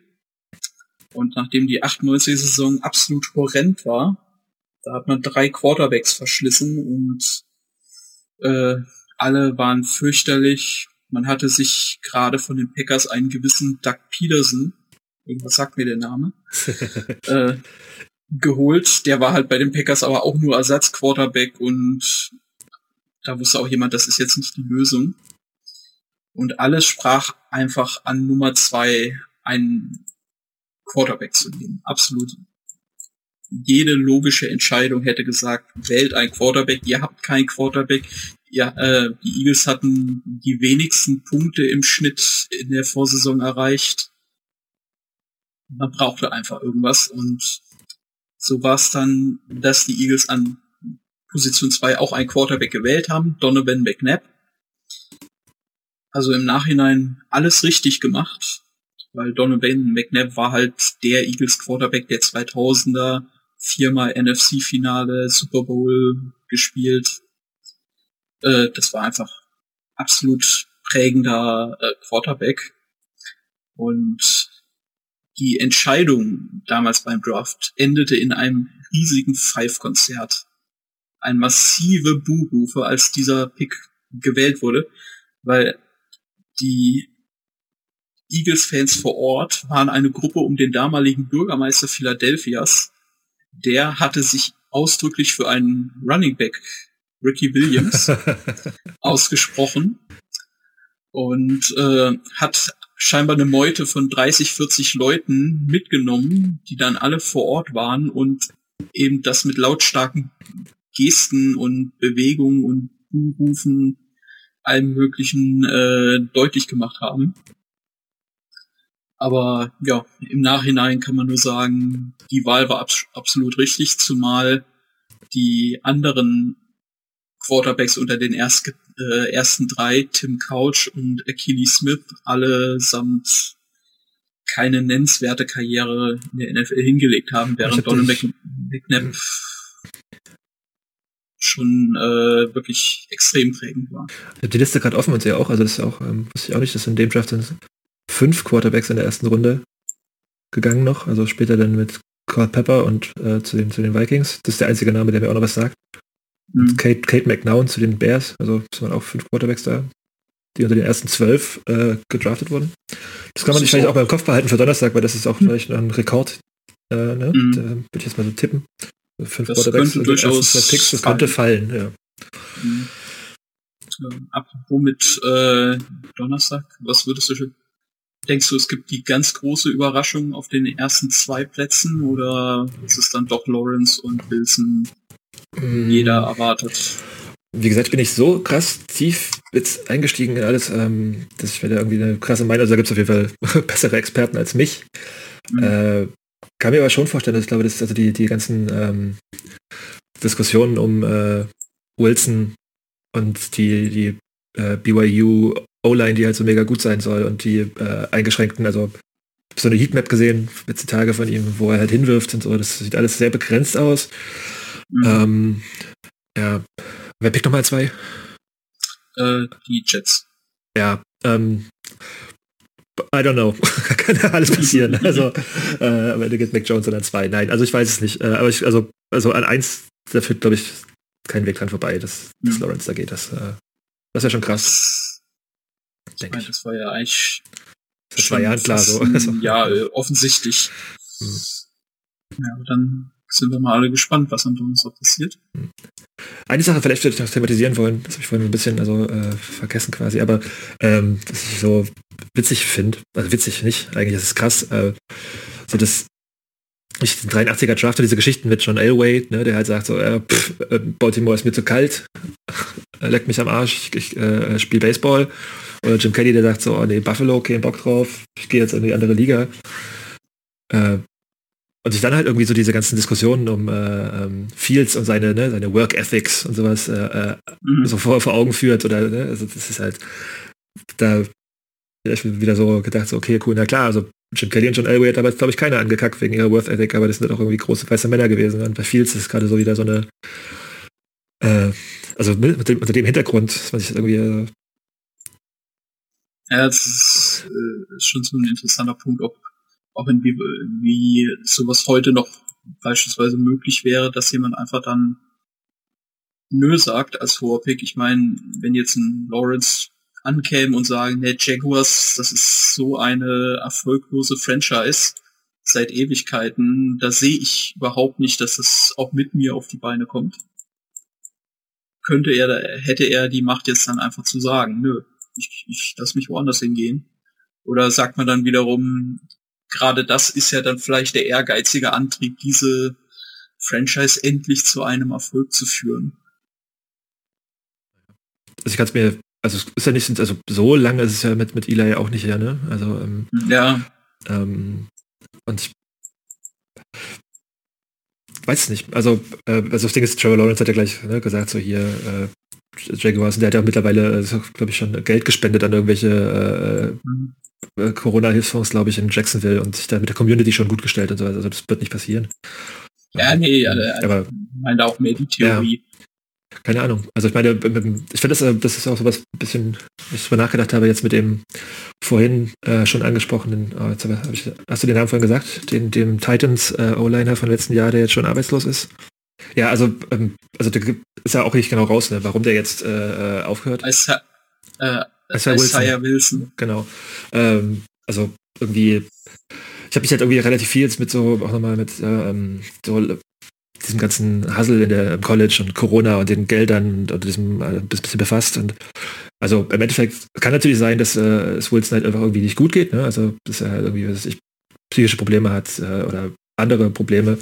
Aber ich kann mir auch vorstellen, dass er halt was ich gedacht hat, also der hatte letztes Jahr mit dem, also wurde da gepickt, äh, hat äh, ja seinen Signing-Bonus in voller Höhe überwiesen bekommen, also ein paar Millionen. Und äh, vielleicht hat er sich auch einfach gedacht, so, ich habe keinen Bock auf äh, CTE und vielleicht mich mit Corona anzustecken und was weiß ich was und äh, äh, geil, mein Konto ist voll, mhm. könnt mich mal. Und äh, vielleicht ist es auch sowas, müssen, müssen wir mal gucken, ob das irgendwie auch vielleicht sowas ist, was äh, sich mehrere denken. Also ich zum Beispiel hätte mir auch letztes Jahr so gedacht, also als ich da gepickt worden wäre und mir jemand Kohle gesagt, hätte ich auch gesagt, so cool, geil, ich gehe auf eine Insel. und äh, im Endeffekt, äh, ich glaube, die, ich weiß, die NFL sitzt da auch eigentlich nicht so am langen Hebel, glaube ich, wenn der Spieler sagt, so, ich unterschreibe halt, also mhm. mein Vertrag nicht, dann, äh, ich weiß gar nicht, wie war das denn, äh, wie ist es denn mit, die Spieler halt sagen, ich unterschreibe den Vertrag nicht, dann können sie im nächsten Jahr wiedergewählt werden, oder? Setzt halt einer aus. Ich meine, im nächsten Jahr werden sie dann wieder, ja. Also gehen sie wieder, wieder in die Draft quasi. Ja. Also ich bin halt gespannt, wie das sich in nächster Zeit entwickelt. Also gerade durch, dass das halt irgendwie, also, ähm, also die äh, Spielergewerkschaft der NFL, glaube ich, immer mehr an, an, an äh, Macht, also nicht an Macht gewinnt, also die halt irgendwie mehr durchsetzt und äh, viele Sachen irgendwie anstößt und sich irgendwie halt auch als, als ein großer Player so in der ganzen Diskussion irgendwie breit macht. Kann ich mir schon vorstellen, dass es da halt irgendwie viel, viel, viel mehr Spieler gibt, die halt sich auch Sachen nicht gefallen lassen und so. Und wenn halt irgendwie das, das ganze Draft-System halt irgendwie dann ins Wanken gerät, weil die Spieler sagen, oh nee, äh, entweder, mhm. ich habe meine Kohle bekommen, ich spiele nicht, oder äh, sagen, äh, nach einem Jahr oder so, oder sagen, nee, habe ich keinen Bock drauf auf das Spiel, also auf das Team. Ähm, ja, dann hat die NFL auf jeden Fall ziemlich großes Problem. Ja, ich frage mich, ob das wirklich auch anders funktionieren würde, wenn man jetzt wirklich wie im Fußball alles quasi freigeben würde, ob sich das System nicht wirklich innerhalb von wenigen Jahren komplett selbst zerlegen würde, weil einfach dann zu viel Geld im Einsatz wäre, dass sich dann eben bestimmte Teams einfach zukaufen oder also ich kann es mir schwer vorstellen, dass es, dass es halt, dass es halt das, äh, dass der, der Draft halt einfach irgendwann weg ist. Also das, äh, das, das ist ja eigentlich so das, also diesen Widerspruch, den die NFL da seit, seit bald 100 Jahren aushält, ne, also zwischen diesen, mhm. Also, also das ist ja eigentlich das ist der Draft, der was, ich würde das so politisch äh, fast als sozialistische äh, Idee einordnen. Mhm. Ähm, wurde es ja auch spannenderweise, äh, das habe ich dir, glaube ich, also ich weiß gar nicht, wo ich es gelesen hatte, aber so ging es halt irgendwie auch, also Diskussionen, also der Draft halt einfach dann in den 40er Jahren, äh, da ähm, wurde auch besser thematisiert und dann auch vor allem in den 50er Jahren gab es dann halt irgendwie Diskussionen, wo halt so diese äh, krass konservative, also so mit McCarthy-Era, äh, mhm. äh, antikommunistische Bewegung halt einfach gesagt hat, ja, das ist halt Kommunistenscheiß mit dem Draft, wohingegen halt die eher linksorientierten halt meinen, ja, das ist auch eigentlich nur moderner Sklavenhandel und das halt irgendwie auch schon mal vor einem Abbruch stand. Mhm. Ähm, weißt du, welche, äh, welche Major League als nächstes einen Draft? Also die NFL war das erste. Also es gab in, in der MLB so einen, äh, einen, äh, einen, Draft, wo halt irgendwie aus den, aus den ähm, Farmteams äh, äh, Du sollst nicht googeln, ich wollte es, ich wollte es, äh, ich, ich, ich hab's schon, das ist eine Ratefrage. Äh, genau. Äh, die, die äh, MLB hat äh, die, die Minor League-Spieler konnte man da draften, aber der erste ähm, mhm. Amateur-Draft kam halt viel später. Aber weißt du, welches, welche Major League die zweite war? Ich weiß, das ist meine, ich meine ich in der NHL so in den 70ern verorte ich das gerade irgendwie, ich weiß nicht, die NBA da kenne ich mich leider im Basketball zu wenig aus, aber ich würde jetzt dann einfach mal die NBA nehmen, dass das vielleicht schon ein bisschen früher ja, losging. Ja, stimmt. Ähm, der erste, wo habe ich es offen? Äh, ich glaube 47 habe ich gerade gelesen gehabt, äh, war, war die NBA. Dann kam die ML, nee, dann kam die NHL 63 und die MLB 65. Ah, 63. Okay. Mhm. Ich weiß, die L MLB ist ja so die einzige der großen Liga, die glaube ich so ein bisschen davon abweicht, mhm. äh, weil ja, bin ich mir jetzt aber auch nicht hundertprozentig sicher, weil ich mit Baseball nicht so drin bin, äh, keine klassische Gehaltsobergrenze oder sowas in die Richtung haben, sondern da schon sehr äh, verschwenderisch in Anführungszeichen umgehen.